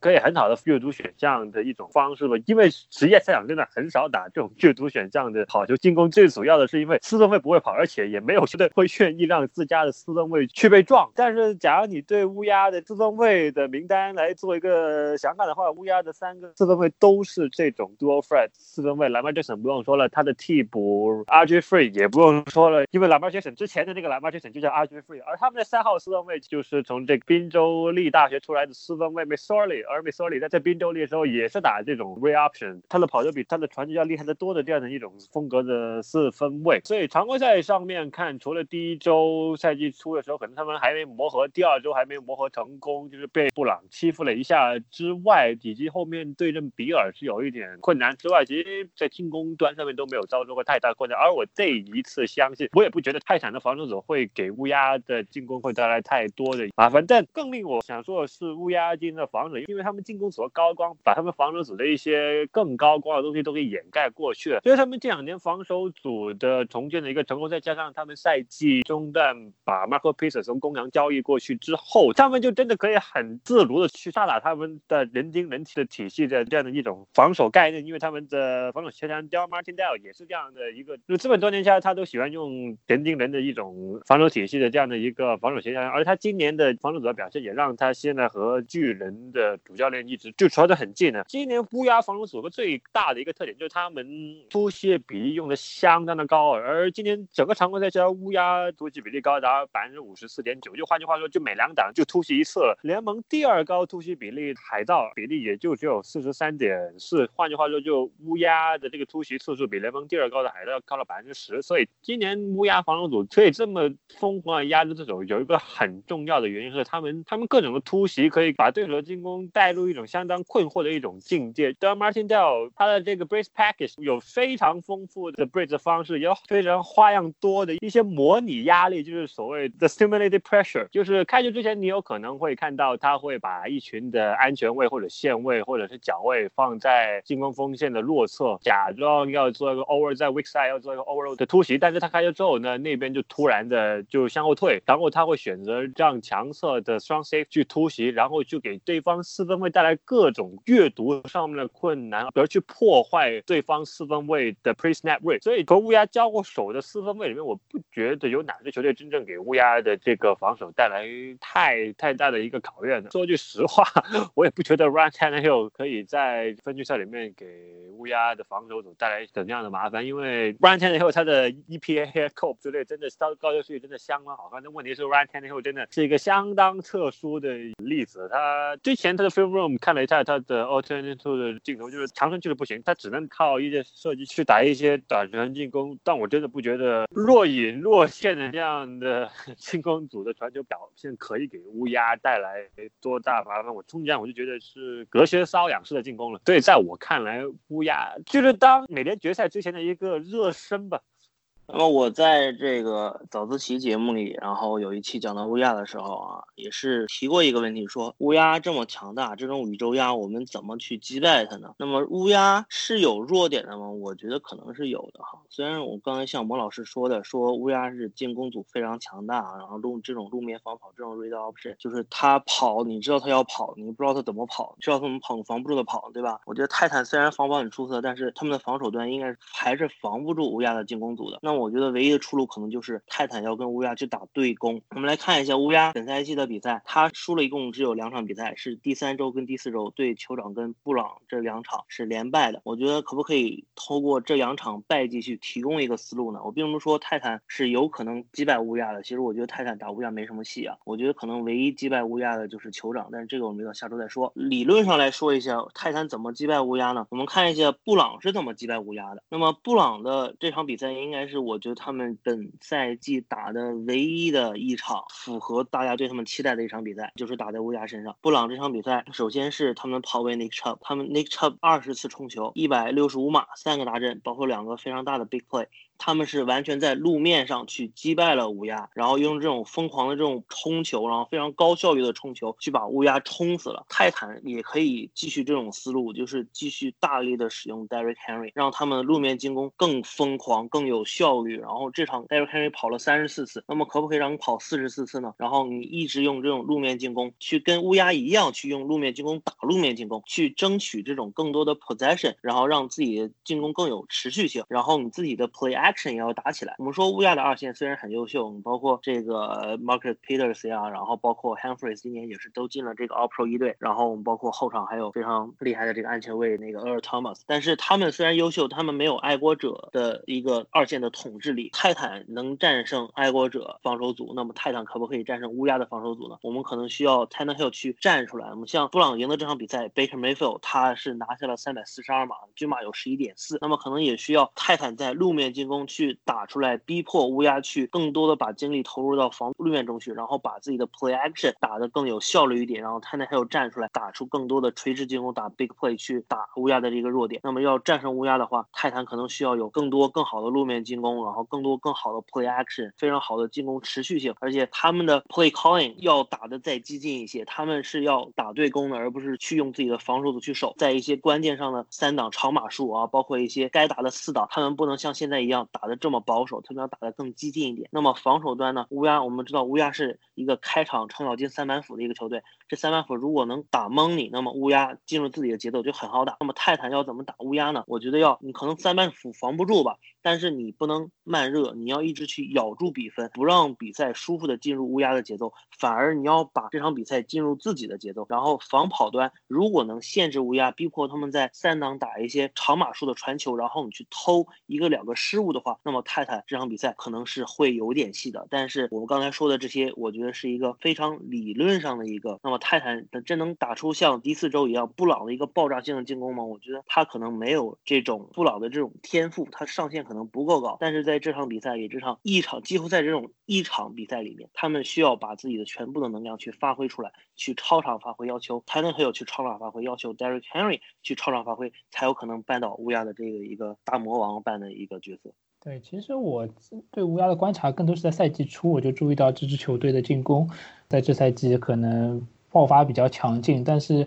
比较出乎意料的是，不像前两个赛季，乌鸦在开局阶段的状态火热，然后随后迅速陷入沉寂。他这赛季进攻，他延续到了一个贯穿整个赛季的这样一个强势。但是我一直作为一个旁观者，我一直在等待乌鸦，包括前面孔老师提到的，我一直在等待乌鸦什么时候能离开这样一种比较反常的一种高度火爆的状态。这周末这场美联分区赛可能是一个非常好的机会啊！就跟前两位老师可能不太一样，基于我前面的观点，我会对泰坦抱有一些希望。因为无论从泰坦这赛季泰内浩上场以后这样的一些表现，包括客场战胜酋长这样的一场比赛的很多表现出来的一些特质，我认为泰坦在客场完全具备挑战乌鸦的这样一个实力和一些基础。尤其是前面喵老师提到的一点，乌鸦其实还是非常怕一些坚决的路面进攻的。反过来，我们看这他恰恰的正中泰坦下怀了嘛？泰坦他是通过对岸或者比赛可以看出，他是一个具备在一个明显的一个跑球的情况下，他具备这样一个持续推进的一个能力啊。虽然 Derek Henry 可能在这场比赛他会有一个叫体能消耗，对于乌鸦来说是一个比较大的优势。但是反观我们可以看泰坦，其实可以通过他的一维进攻，他就能对乌鸦产生非常大的威胁。包括在乌鸦在输给布朗和酋长的比赛中，我们可以看到乌鸦对酋长这样的一个这赛季可以说是联盟垫底的路面进攻的一支球队，他在给 LeSean McCoy 放出了很多 run play。所以说泰坦在这方面可以说是有一些机会的，更别提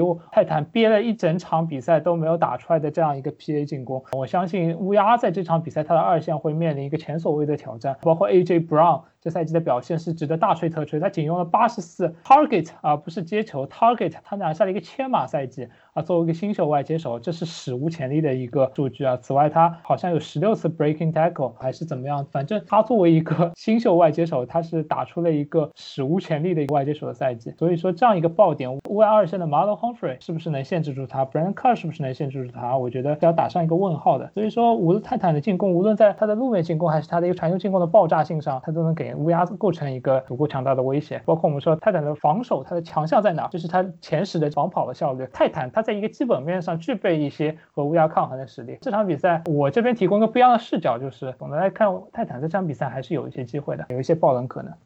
好，接下来我们来对这个比赛的结果进行毒奶。首先，请飞董预测一下本场比赛的胜者以及分差。泰坦和乌鸦这个比赛，乌鸦应该会赢得还挺轻松，因为我可能预测他会在两个起步，因为这是一个里边如果都以地面为基础的话，是一个拼开局的比赛。乌鸦显然有更多办法去，就因为它属于一个下限更高、更稳定的球队，那么他一旦有办法能够尽快取得领先，然后想办法维持住，想办法让自己的球比较顺畅的向前推进的话，而且乌鸦有更好的特勤组，那么这样的球队在这样也是硬碰硬的比赛中获胜的概率会更高。魔老师，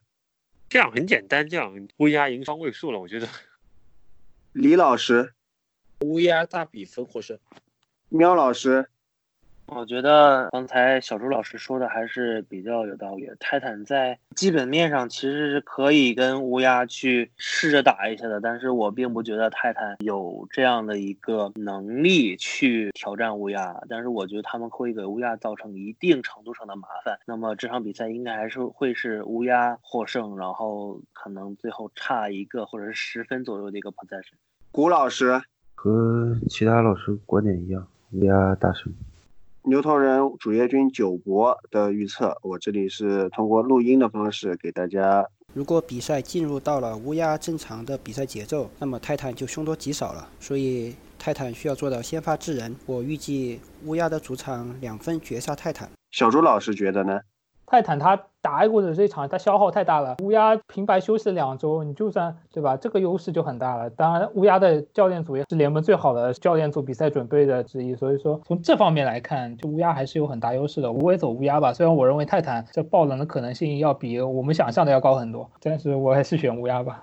下一组比赛是德州人对阵酋长。正如刚才古老师所说啊，可能全世界的观众都很期待德州人打酋长，Watson 对 Mahomes 这个同届四分卫之间的组合。那酋长这个球队也是这两个赛季以来给大家带来了非常大的视觉上的观感上的冲击。去年拿到 MVP 的 Mahomes 可以说是新一代四分卫里面的领军人物啊，也包括他们的老帅 Reed，实力备受认可。但是目前为止还没有拿到过超级碗，再加上上一个赛季他们在主场箭头球场饮恨败给爱国者，更让这支球队增加了一些悲剧的色彩。所以说看点是非常多，他们也是在这个赛季，当然要谢谢海豚，最后在马洪姆斯一度受伤缺阵的情况下，最后一周幸运的拿到了一个 bye week。我们先谈一谈酋长他的特点，他的优势。我们说这两个赛季，随着 Patrick Mahomes 这个横空出世啊，酋长可能是这两个赛季最受关注的一支球队之一。然后，那么这个赛季是随着 Lamar Jackson 的横空出世啊，那么酋长这个赛季其实少了一些关注的，而且酋长赛季中期也是暴露出了一些问题。本赛季的酋长，我觉得要比上赛季的酋长是更加出色的。他们并不是靠一个 Mahomes 的这种疯狂的这种进攻的一种状态去赢球，而是本赛季他们学会了用。防守去赢球。那么我们看第六周，德州人其实是战胜过酋长的。这场比赛其实也是德州人像所有球队一样，是用路面去击败酋长。那么德州人的跑位 Carlos Hyde 也是二十六次冲球，一百一十六码，打出了一个赛季最佳的一个比赛。那么全队一共也是冲了有一百九十多码。但是我们看这场比赛，我们看当时的酋长，当时的酋长是酋长问题最大的时候，他们是伤兵满营的一个状态。首先防守端锋防跑大闸啊，Chris Jones。是缺阵的，然后外侧防守者 Frank Clark 也是有伤在身，进攻端外接手 Sammy Watkins 是缺阵的，然后右接锋 Mitchell Schwartz 也缺阵了，Tyreek Hill 是第一周受伤以后刚刚伤愈复出，他打了一半的档数都不到，包括 Patrick Mahomes 也是在赛季初的时候脚踝有伤，然后伤势没有痊愈去打这场比赛，所以这场比赛酋长虽然输了，但并不代表说酋长这场比赛对德州人还是会被对方克制的一个状态。那么德州人这次打的酋长是一个不一样的酋长。赛季中期，我在节目里说过，说所有球队是掌握了一个打酋长的密码，对吧？我们包括像第四周的时候，底特律雄狮差一点击败酋长，包括后来的夜赛上，小马是跑死了酋长，接下来德州人也跑死了酋长，所有球队是掌握了酋长的命门，所有球队都知道，我们观众也知道，连我都知道。你说 Andy Reid 可能不知道吗？接下来的这一段时间之内，我们可以看到酋长对防守的提升是巨大的，他们把这种重心不再落在这种疯狂的进攻组上面。而是把篱笆扎紧，把防守做好。去年看酋长虽然是一个美联第一、非常爆炸的进攻组的一个情况，但是他们的防守却是联盟最差的三支球队之一。他们的每场场均的失分，去年是一个联盟倒数第七的状态。今年酋长的防守，他们场均失分是只有十九点三分，这个数据是排在联盟第七少。他们去年二线是一个非常差的状态，他们去年的防守二线场均的这种丢码是排在联盟的。倒数第二多的，那么今年他们在补进了很多球员之后，我们包括像吃进了其实之前我缺的球员啊，Terry Matthew 今年也是打得非常出色，然后进了职业了职业一队，让我看也看到了说之前在红雀的一个状态，包括后场的这些防守后卫这些脚位，包括这个 Kendall Fuller 啊，包括 Brilliant，包括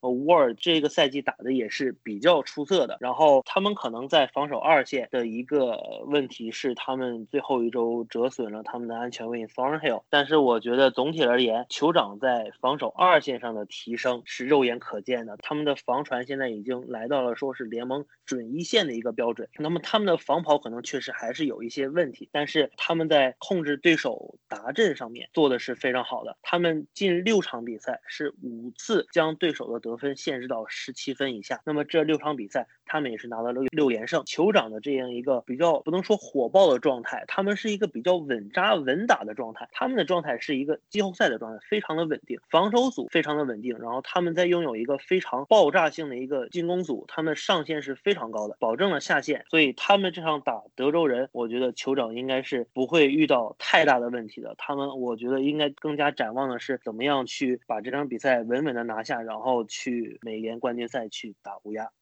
至于下一轮的预测嘛？在同区泰坦的帮助下，德州人下一轮分区赛成功的避开了乌鸦，而是客场挑战酋长。回想起这个常规赛德州人与乌鸦的比赛，我都在这里再次感谢泰坦的帮助。相对于乌鸦的防守，酋长的防守还是有不少空间可以让德州人进攻组来做文章的。霍巴巴和斯蒂尔斯具有纵深拉扯的能力，而近端锋菲尔斯、回攻手卡特，还有跑位杜克约翰逊等人都有不错的接球能力，那么能够在酋长的线位和防守二线之间找到接球的空间。如果外接手。富勒能够火线回归的话，那么我想德州人的进攻将更加的有戏。在防守方面呢，在外卡战中，角卫卢比表现的还不错。如果老将约瑟夫下一场能够出战的话，那么德州人的防守二线应该还是有机会来抵抗酋长小马哥的传球进攻的。同时呢，我觉得德州人还需要提升情报的成功率。如果还像这场比赛那样轻易的错失情报的话，估计德州人就只能 GG 了。所以呢。按照之前我个人的预测，德州人如果遇到乌鸦，胜率估计就只有不到百分之十。而现在是挑战酋长，德州人进入美联决赛的可能性，我估计应该有四到五成吧。呃，就像我上星期说的，德州真的是一支太过神经的球队。因为像会卡战我是没看的，因为我早上第一次醒的时候，我看到比尔领先十六分，但是我没起来看，然后我睡过去，就第四节再醒的时候，哎，突然说怎么就就回来了。所以德州人的这个发挥的不稳定性，我觉得在在季后赛的某个阶段会要了德州人的老命，而且这个赛季一。一路下来真的是就像 Watson 一人球队，Watson 一直 carry 他们从常规赛，然后到季后赛，然后在季后赛还过了第一关。但问题是，独山 Watson 真的能把这支球队扛多远？我真的很想打一个问号。我说一个有点玄学的东西吧，就是今年德州人的战绩有一个很过瘾的规律，就是他们这个赛季从来没有过三连胜，但是他们整个赛季的战绩规律是三场为一。一个规律就是他们第一场会输，然后后面会连赢两场，然后连赢两场之后他们会输一场，输一场之后呢，他们他们又会连赢两场，而十六场的常规赛下来，他们都是以这样的负胜胜负胜胜这样的一个规律下来。常规赛最后一轮输泰坦之后呢，那个刚好是两连胜之后的那个连败。以常规赛这样的一个规律下来看的话呢，比尔就是一个新的 规律的开始。换句话说，德州人按照这个玄学的规律的话，他们有可能会在分区赛客场淘汰掉头长，然后杀进这个美联冠军赛里面，然后最后他们会在这个美联冠军赛里面输球。不过最后话 说正经的，我还不觉得德州人还能在客场过这一关了。虽然今年酋长赛后也是不太稳定，而且帕特马霍姆今年也是好像多多少少有一些伤病的困扰，导致我觉得他今年有一些传球是比他去年要下降了不少。但是我还是觉得酋长会有惊无险这样的一个比分赢下德州人。这场比赛其实刚才魔老师提到的一个很关键的点，就是德州人这赛季他的一个比赛结果的走势。其实这场并不太适用啊，因为我想说的是，德州人这赛季他只要逢大败，就血败给乌鸦这样的比赛，然后下一场他必胜，对吧？就这一点可以看出他的一个教练组的强大，他立即重整旗鼓的这样一种能力。但可惜的是，德州人对吧，在外卡赛中他后来居上，艰难战胜这个比尔，可能这个定律在这场比赛不适用了。而且第二点，知道德州人在第六周他击败。败过酋长那场比赛，可以说酋长的进攻陷入了一个我们比较不常见的一种瓶颈，或者说德州人的防守在那一场比较罕见的，他限制住了酋长的进攻，尤其是在我记得是在比赛最后的一个 drive 上，在比赛最关键的时候把酋长的进攻给截停了，换来了一场一个球权的胜利。可以说，呃，常规赛那场比赛啊，为这场比赛提供了一个概率学上的一个基础，就是你一个赛季想要赢酋长两次，面对联盟最好的进攻教练 Andy Reid，他那一场之后，他一定会。总结出为什么我的进攻在面对这样一个防守的时候会在关键时候短路。所以说这场比赛酋长还是占据不少优势的。我们知道酋长的弱点是他的路面防守和他的路面进攻。从路面进攻的效率上来说，他其实还在联盟中游。当然他在路面进攻的投入度其实并是并不够的。但是反过来看德州人的防守强项就是在他的一个前线，包括我们上一周前瞻提到的他的一个中路防跑的能力。所以说德州人的二线的弱点会在酋长准备了一周这样的一个 game plan 的时间下。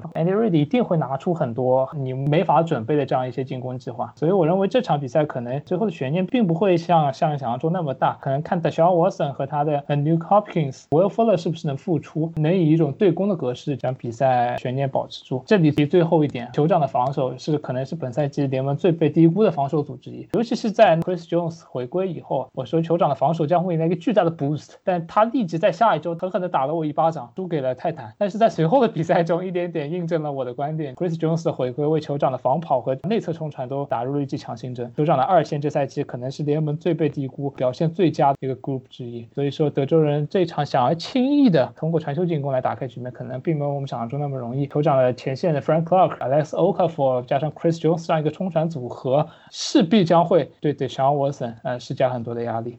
结果预测环节，首先还是请飞董。可以回忆一下，就是常规赛的时候，我会觉得它是一场要不就非常接近，要不也是打花的比赛。就打花就像是德州人怎么样被乌鸦打花，怎么样接近就是像常规赛的时候德州人怎么去和酋长去，嗯，所谓的就是你爆发一节，我爆发一节，然后你低迷一节，我低迷一节，最后大家好像手拉手又达到了一个比较僵持的局面。所以说这场比赛我会认为，因为有 Mahomes 和小沃森在，两边都是一些非常有爆发力，然后有明星球员的，而且都有非常有斗志、非常愿意赢的比赛。这场比赛应该会到非常尾声才能够分出胜负。个人预测酋长一个球权赢吧。魔老师，酋长赢，刚好一个球本，我预测。李老师，酋长赢，分差在十分左右。喵老师。我其实心里非常，就是整个季后赛所有球队有限，心里其实是偏向酋长的，但是我不敢说，因为我读的太厉害了。你像我说爱国者十六杠零，然后爱国者这么难死的这么难看，我说圣徒是国联最强球队，然后圣徒第一轮死了，对不起啊，小周老师。然后我吹了一个赛季的牛仔，我说牛仔能进了，然后牛仔季后赛都没进，我真的不敢说酋长，但是觉得还是说相信自己一下吧。酋长，我还是看好酋长，而且我能看好酋长。赢乌鸦，话放到这里啊，酋长大概在可能一个 possession 到两个吧，应该是没有什么有惊无险吧，拿下比赛。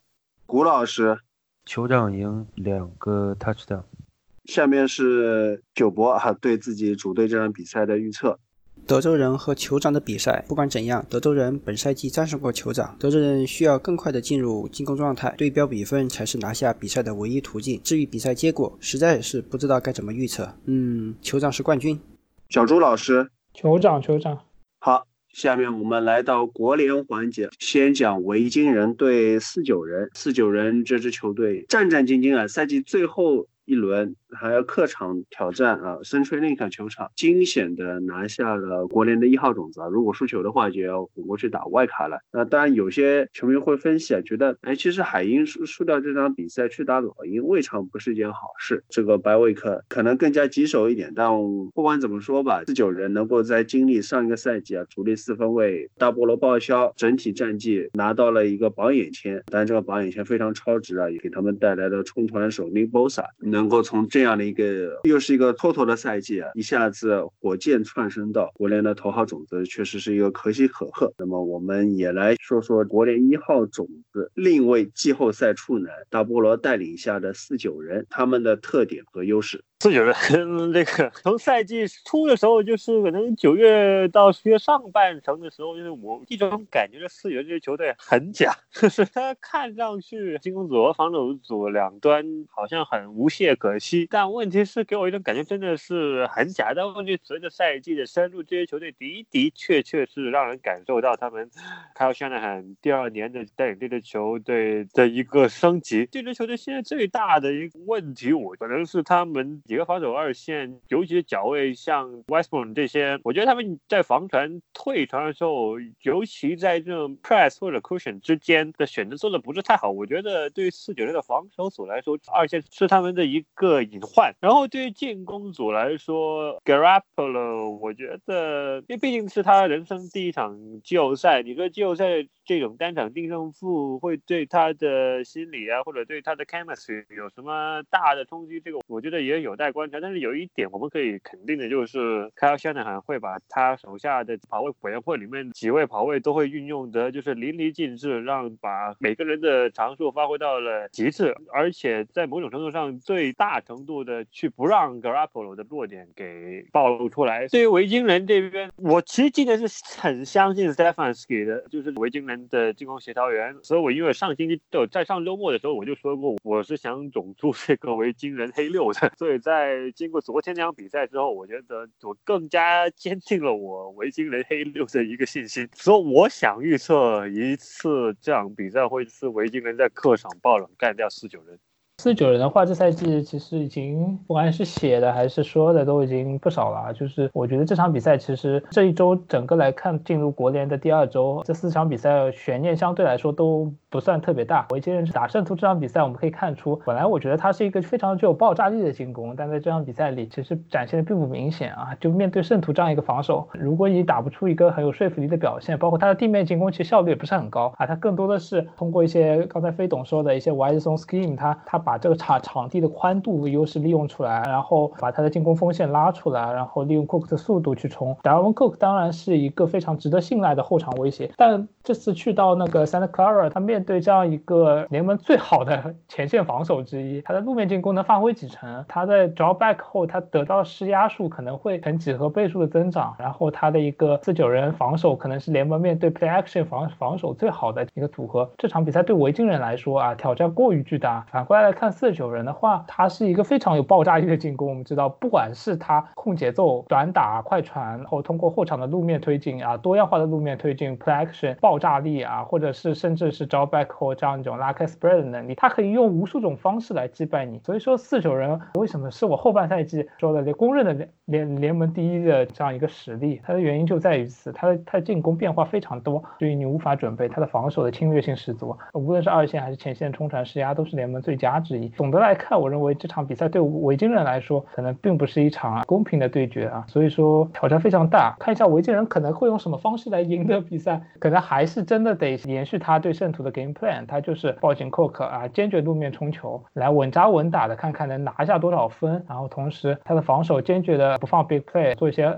呃深处的 contain，然后看一下他能将比赛进程拖到什么时候，看看能不能得到一些机会。总的来看，我认为这场比赛可能会是比较一边倒的局面吧。咱金总对孔老师非常不满是吧？说孔老师迫害他。四九人刚刚有点起色，就赶紧把咱金总请过来来讲这四九人是吧？然后他有了太空人的教训，讲四九人也收敛很多了啊。那这样既然如此的话呢，我就在这个牛仔裤球场第一次举办的非超级碗的季后赛里面，这个结果啊，这个局势啊，我也来预测一下。我觉得四九人还是有输的可能嘛。虽然说我们站在维京人的角度想，好像找不出来。我说我赢四九人的办法，但是我们放四九人的角度，我们怎么去输掉比赛？那就是要靠自己犯错嘛，对不对？我我说了好多次，季后赛处男四分卫，季后赛处男四分卫出错的概率、犯错的几率是很大的。我们看看 Josh Allen 怎么打的，包括 Ryan Tannehill，其实他也犯错了，但是球队教练组我们说了出名的保守，到最后宁可让亨瑞跑死，不计代价的不考虑亨瑞蓝槽是不是已经空了，血槽是不是空了，拼命的让亨瑞去跑，把这个比赛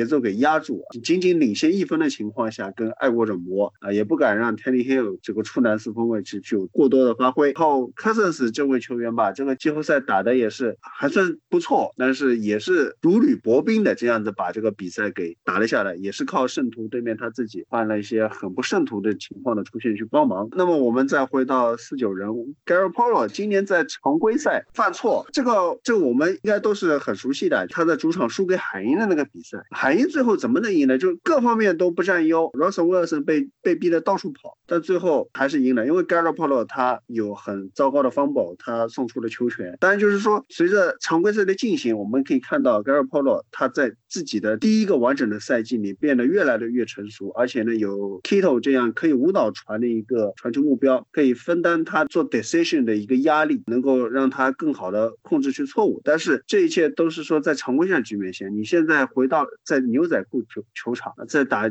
旧金山球迷多年以来翘首期盼的季后赛，Garoppolo 你能不能 hold 得住？你能不能不犯错？我在这里打上一个问号，觉得可能会上演我们熟悉的剧本。我这么说，金总你满意了吗？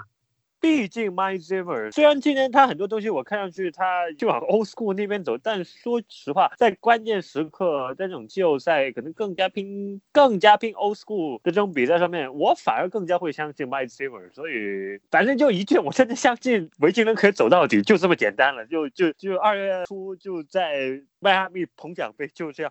你还记得两年前维京人明尼苏达奇迹以后，在费城是拿出什么样的表现吗？我真的觉得维京人他已经气数已尽了，就不可能再进一步了。尤其是碰到四十九人，四十九人是真的，我觉得今年现在在现在在国联已经无已经所向披靡了。如果圣徒还在，估计还能还能打一打。现在国联我觉得没什么悬念，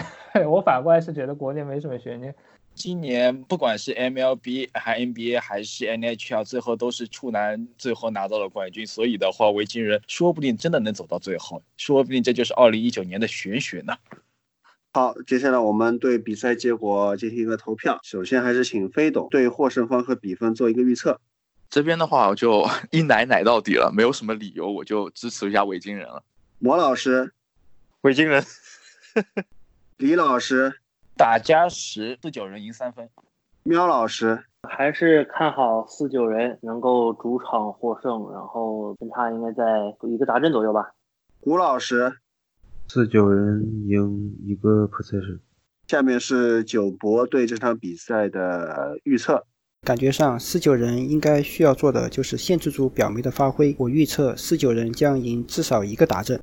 小朱老师，四九人，四九人。好，终于来到最后一场海鹰对包中工这个比赛啊。包中工啊，我再继续 Q 一下金总，包括我们之前节目里面也多次 Q 到的，这个？鲍德韦啊，鲍德文这个数据分析师，今年没少给 Aaron Rodgers 开会。包括我们理论班的 Side Project 是一个北美五十二城那个代表球星点名里面，在呃绿湾这个城市选举的代表球星，也不是 Aaron Rodgers，都有球迷点评说啊，Rodgers 他都不能做是绿湾的代表球星了吗？但 Rodgers 好像今年的数据看起来确实沦落到这个程度啊。但不管怎么说，他们这个十三杠三的成绩不是假的，对不对啊？也是能够在冰天冻地的蓝宝打一个主场的季后赛。我们也是来先看一看。今年的这支包装工，首先我要说一下孔老师，包装工这十三胜三负的成绩绝对是假到不能再假了。嗯，我们来历数一下包装工这个赛季赢的几场比赛。上来第一周和第二周，绝对就是赚赛程的优势，趁大家立足未稳，以自己经验丰富的搅浑水的方式，非常丑陋了赢下了前面两场比赛。然后就出现了几场比较有争议的比赛，最明显就是两场包装工的同区内战，打的是垫底的雄狮。包装工这两场比赛结束之前从来没有领先过，但最后这两场比赛都赢了。尤其是第一场比赛还产生了像 Flowers 的判罚争议，包装工也是得益方。然后再提到强强对话了吧，除去了包装工这个赛季体现出的南加州综合症，一到南加州，不管是对着是四九人还是闪电都是被打的稀里哗啦，主场面对脚位已经伤完的老鹰，结果也是状况百出，两次在一码线前有达阵的机会，最后都没有完成达阵，这三场失利，然后赢了几场比赛，其中也不乏强队，不过这赢强队的过程就比较诡异了，例如包装工这个赛季赢了堪萨斯酋长，不过堪萨斯酋长在这场比赛之前，堪萨斯酋长的 Mahomes 正好。因伤缺阵，包装工对的是 Matt Moore，然后即便是面对 Matt Moore 的酋长，包装工打的也是非常的挣扎，也是差一点就把比赛输掉了。然后尤其是到了下半程，十六周最关键的一场比赛。跟维京人的直面对决当中，维京人在比赛之前伤了他们的主力跑位 Davin Cook，所以那场比赛包装工可以说是胜之不武吧。不过有意思的是，虽然说包装工这个赛季有了那么多 buff，不过和他们对阵的西雅图海鹰这个赛季的运气也不差，尤其是这个赛季海鹰很多场比赛，其实他的胜负差距也是在一个球权之内。当然了，这里面主要归功的就是。海鹰的。当家四分卫 Russell Wilson，Russell Wilson，尤其是从第一周到客场打旧金山四九人之前，他在压力环境下的表现简直就是天神下凡一般，就是好像比一般像 Rogers 这种待在干净口袋里面传球的表现还要好得多。不过让海鹰整体比较麻烦的是，从客场打完四九人以后，然后显然 Russell Wilson 在压力情况下的表现就有了比较大幅度的下滑，可能是因为数据样本的原因，所以的话才会。出出现 Russell Wilson 在客场打完四九人比赛之后，压力环境下的表现有那么大的反差。不过这也主要还是和海鹰他整体的进攻锋线有关。虽然海鹰这个赛季进攻锋线有了补强，不过由于的伤病的困扰，现在这整条进攻锋线实在是很难让人放心。可能一开球以后的话，基本就是要看 Russell Wilson 自己怎么闪展腾挪，找出空间，然后瞄准像 DK Metcalf 这样非常出色的他。目标呃，我们这边再讲一下包装工。包装工其实这个赛季，Aaron Rodgers 已经变成了就更加像一个 game manager。他在一般比赛里面不会疯狂的出手。不过有意思的是，在第十七周也是最后一场比赛，啊，包装工在面对联盟防传能力最差的特律雄狮的情况下，Aaron Rodgers 在下半场落后的时候疯狂出手。不过他这个出手出现的经常结果是 overthrow，就是用力太大。这这可能也是跟他的动作有关系。虽然应该说 Aaron Rodgers 的资历摆在这边，很少有人会说 Aaron Rodgers 的传球动作有什么问题。但是尤其从这两年他的传球动作来看，呃，由于他这个臂力超人啊，所以往往在传球的过程中很有可能会出现像 overthrow 这样的情况。再加上其实包装工现在他的外接手的配备还是比较稀缺的。现在包装工能拿得出手的头号外接手也只剩下了 Devonte Adams。在 Adams 受伤的情况下，Aaron Jones 好像也开发出了接球的这个功能。所以的话，在 Adams 缺阵的过程当中，包装工整体的进攻显得还是比较流畅。而且现在球队的二号外接手，甚至就是草脚位的话，隐隐已经成为了 Alan Lazard 的囊中之物了。而开季当中比较让人看好的，诸如像 Wild Scandling，还有 J Kumaro，还有 Geronimo Allison，他们这几名外接手的话，其实就有有点像新英格兰爱国者的外接手嘛，就经常会出现黄油手的情况。尤其是像 Cumro，他现在好像接球的本职工作干得不是特别好，不过作为外接手，他在挡人方面好像造做的相当的不错。当然，说完 Rogers，他的其实接球武器没有那么多，但是他面前的这条进攻锋线绝对是可以说是联盟顶尖的。左截锋 Bakhtiari 可能在赛季初的时候因为背伤的困扰表现不那么出色，但是随着伤病的变好好的话，在赛季后期逐渐找回了当年联盟第一左截锋的身手。右截锋 Brian Balaga 可以说是跟着 Aaron Rodgers 拿过超级碗的老臣。这个赛季在伤病痊愈以后，面对同区诸如 Khalil Mack 的冲击，他的整体的对四分位的保护还是做得非常出色。接球点里面还漏了一个 Jimmy Graham。包装工签下他的时候是作为一个红区大杀器来引进，不过以他现在在场上的表现，显然是配不上他现在领的这点薪水。现在作为近端锋的话，他呢可以在关键的时候适时偷出马术，其实对球队来说已经是莫大的贡献了。在之前比赛还出现过接球以后莫名其妙发生失误的情况，所以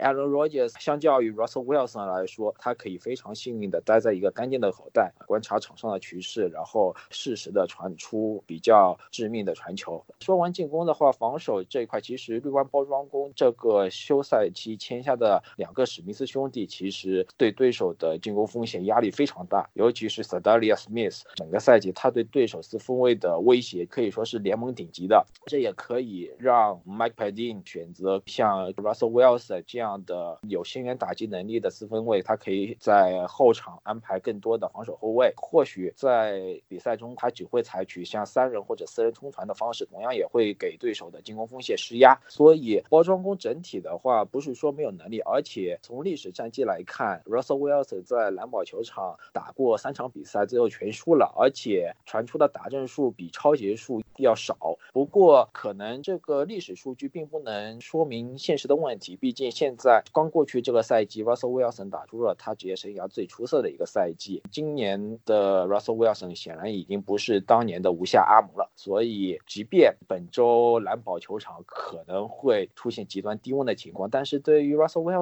来说，这并不是什么太大的问题。所以这场比赛给人感觉很有可能是一场双方互狗的比赛。包装工这边很可能 Aaron Rodgers 的表现不会特别好，主要可能要靠 Aaron Jones 和 Jamal Williams 的路面推进啊来打开局面。Aaron Rodgers 很有可能只是作为一个像 Game Manager 一样控制场上的比赛，甚至传出比较致命的短传。小朱老师啊，你看到了吧？这个就是理论班的创始成员啊，他对节目毒性的拿捏啊，和他在比赛里面的遣词啊、尺度的掌握啊，有没有感觉到和你第一次上来节目的这个差距？我觉得李老师讲的已经很完整了。就现在是在讲海鹰和包装工是吧？这场比赛我觉得，其实我觉得是一场很有意思的一场，很相近的一场进攻打得非常简单的这两支球队的一一个对决啊。就海鹰刚才其实飞董提到一些，就他的一个传球进攻非常的简单，但是他又非常依赖传球进攻。就拿对老鹰的比赛来看，我们看海鹰他恰恰做到了一点，我非常期待的一点就是传球，就是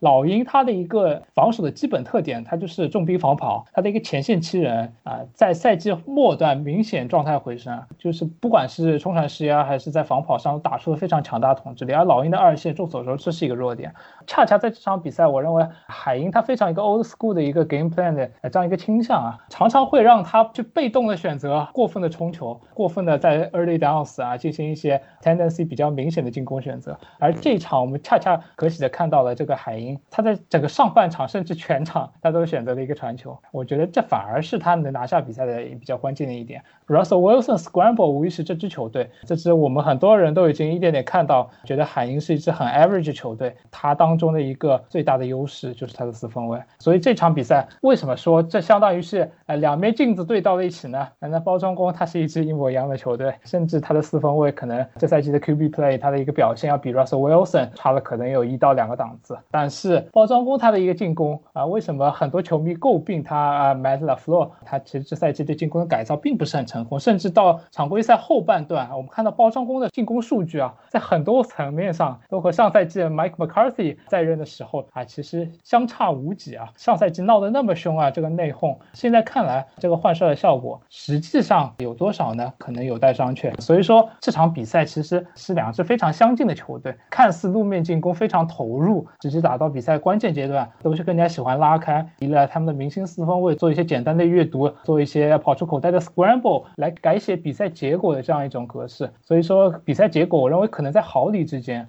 对于包装工来说，这一周的准备能拿出一些什么样的精巧设计的一些进攻 play？对于海鹰来说，经过一场客场的一场这样一场很艰难的一场硬啃下来，费城老鹰这样一支球队之后，球队的身体状况能恢复到几成？是不是会更多投入到路面来打击包装工这样一个外强中干的防守组？实际上，不管是防跑还是防传，它的一个数据表现都比较差。说实话是比较差的，甚至不一定有这个海鹰这个漏洞百出的防守更强。所以说这场比赛，与其说是强强对话，不如说是一场赛季末段的这样一种针尖对麦芒的固着之战啊！最后可能两个四分卫的表现会成为这场比赛这个高光镜头里的这样一些亮点，哎，也也成为这场比赛的决定因素。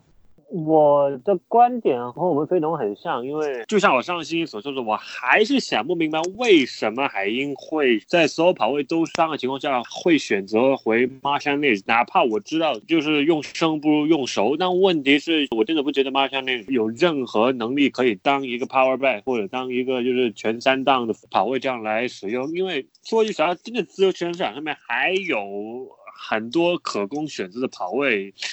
而我觉得我这个赛季和另外一位熟人，我们另外一位这个响尾蛇群里面的朱老师，就就在聊 fantasy 的一些人选的时候，可能我们口中聊过的一些失业的或者是待业状态的跑位，可能数下来都要比 Marshall Lynch 来的要好。但我还是想不明白为什么海鹰会选择了 Marshall Lynch，而海鹰的这个主客场反差表现，我觉得在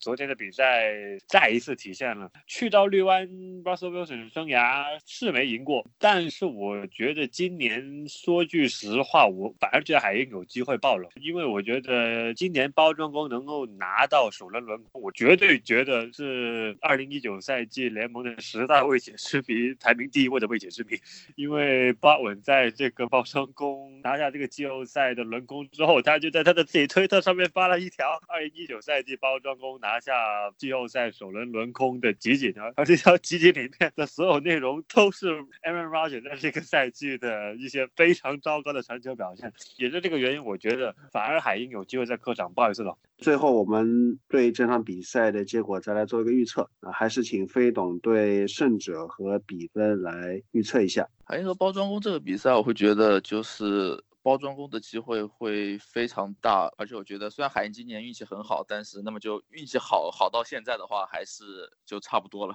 基本上输一个球权。基本原因我可以想到，比如说因为像小纳还有 McVay 他们这种体系出来的进攻模式，Pete Carroll 这个 Cover 三有一种天生的压制力。那另一方面，包装工这个防守协调员 Painting 之前在海鹰卧底了一个赛季，应该说该学的也都学明白了。那么到包装工主场这种天寒地冻，如果海鹰地面没有办法的话，我我也对于 Wilson 这个级别球员，就算在这样的环境里能不能保持一场比赛，这个就是所谓的高热状态，我也会打一个问号。那么最后来讲，我认为就这边包装工可以和有和维京人再在国联决赛再来相互伤害一次。魔老师，还赢一个球以内。李老师，包装工再次倒在了 trick play 下面。喵老师，还是看好包装工啊，毕竟是一月份的蓝宝，对吧？然后 Russell Wilson 在蓝宝又没赢过球，所以还是看好包装工能够主场获胜吧。大家可能会奇怪，诶，怎么喵老师声音变了啊？他因为人在洛杉矶，现在他已经要出门上班了，所以他现在是在车上，声音比较糊啊，大家见谅。胡老师觉得呢？我觉得绿包险胜吧。下面是九国对这个比赛的预测，两队谁能进入下一轮，就要看两位四分卫的临场发挥了，以及那么一丢丢的运气。我觉得包装工会依靠罗杰斯的经验，在加时赛一波进攻达阵，带走比赛的胜利。小朱老师，这个很难选啊！这个比赛说实话含金量不是很高，就实在是无迹可寻。就是两个四分卫，你多一个我少一个，你现在又很难说，你知道？我觉得单纯选四分卫的话，我还是选 Russell Wilson，所以就选海鹰了。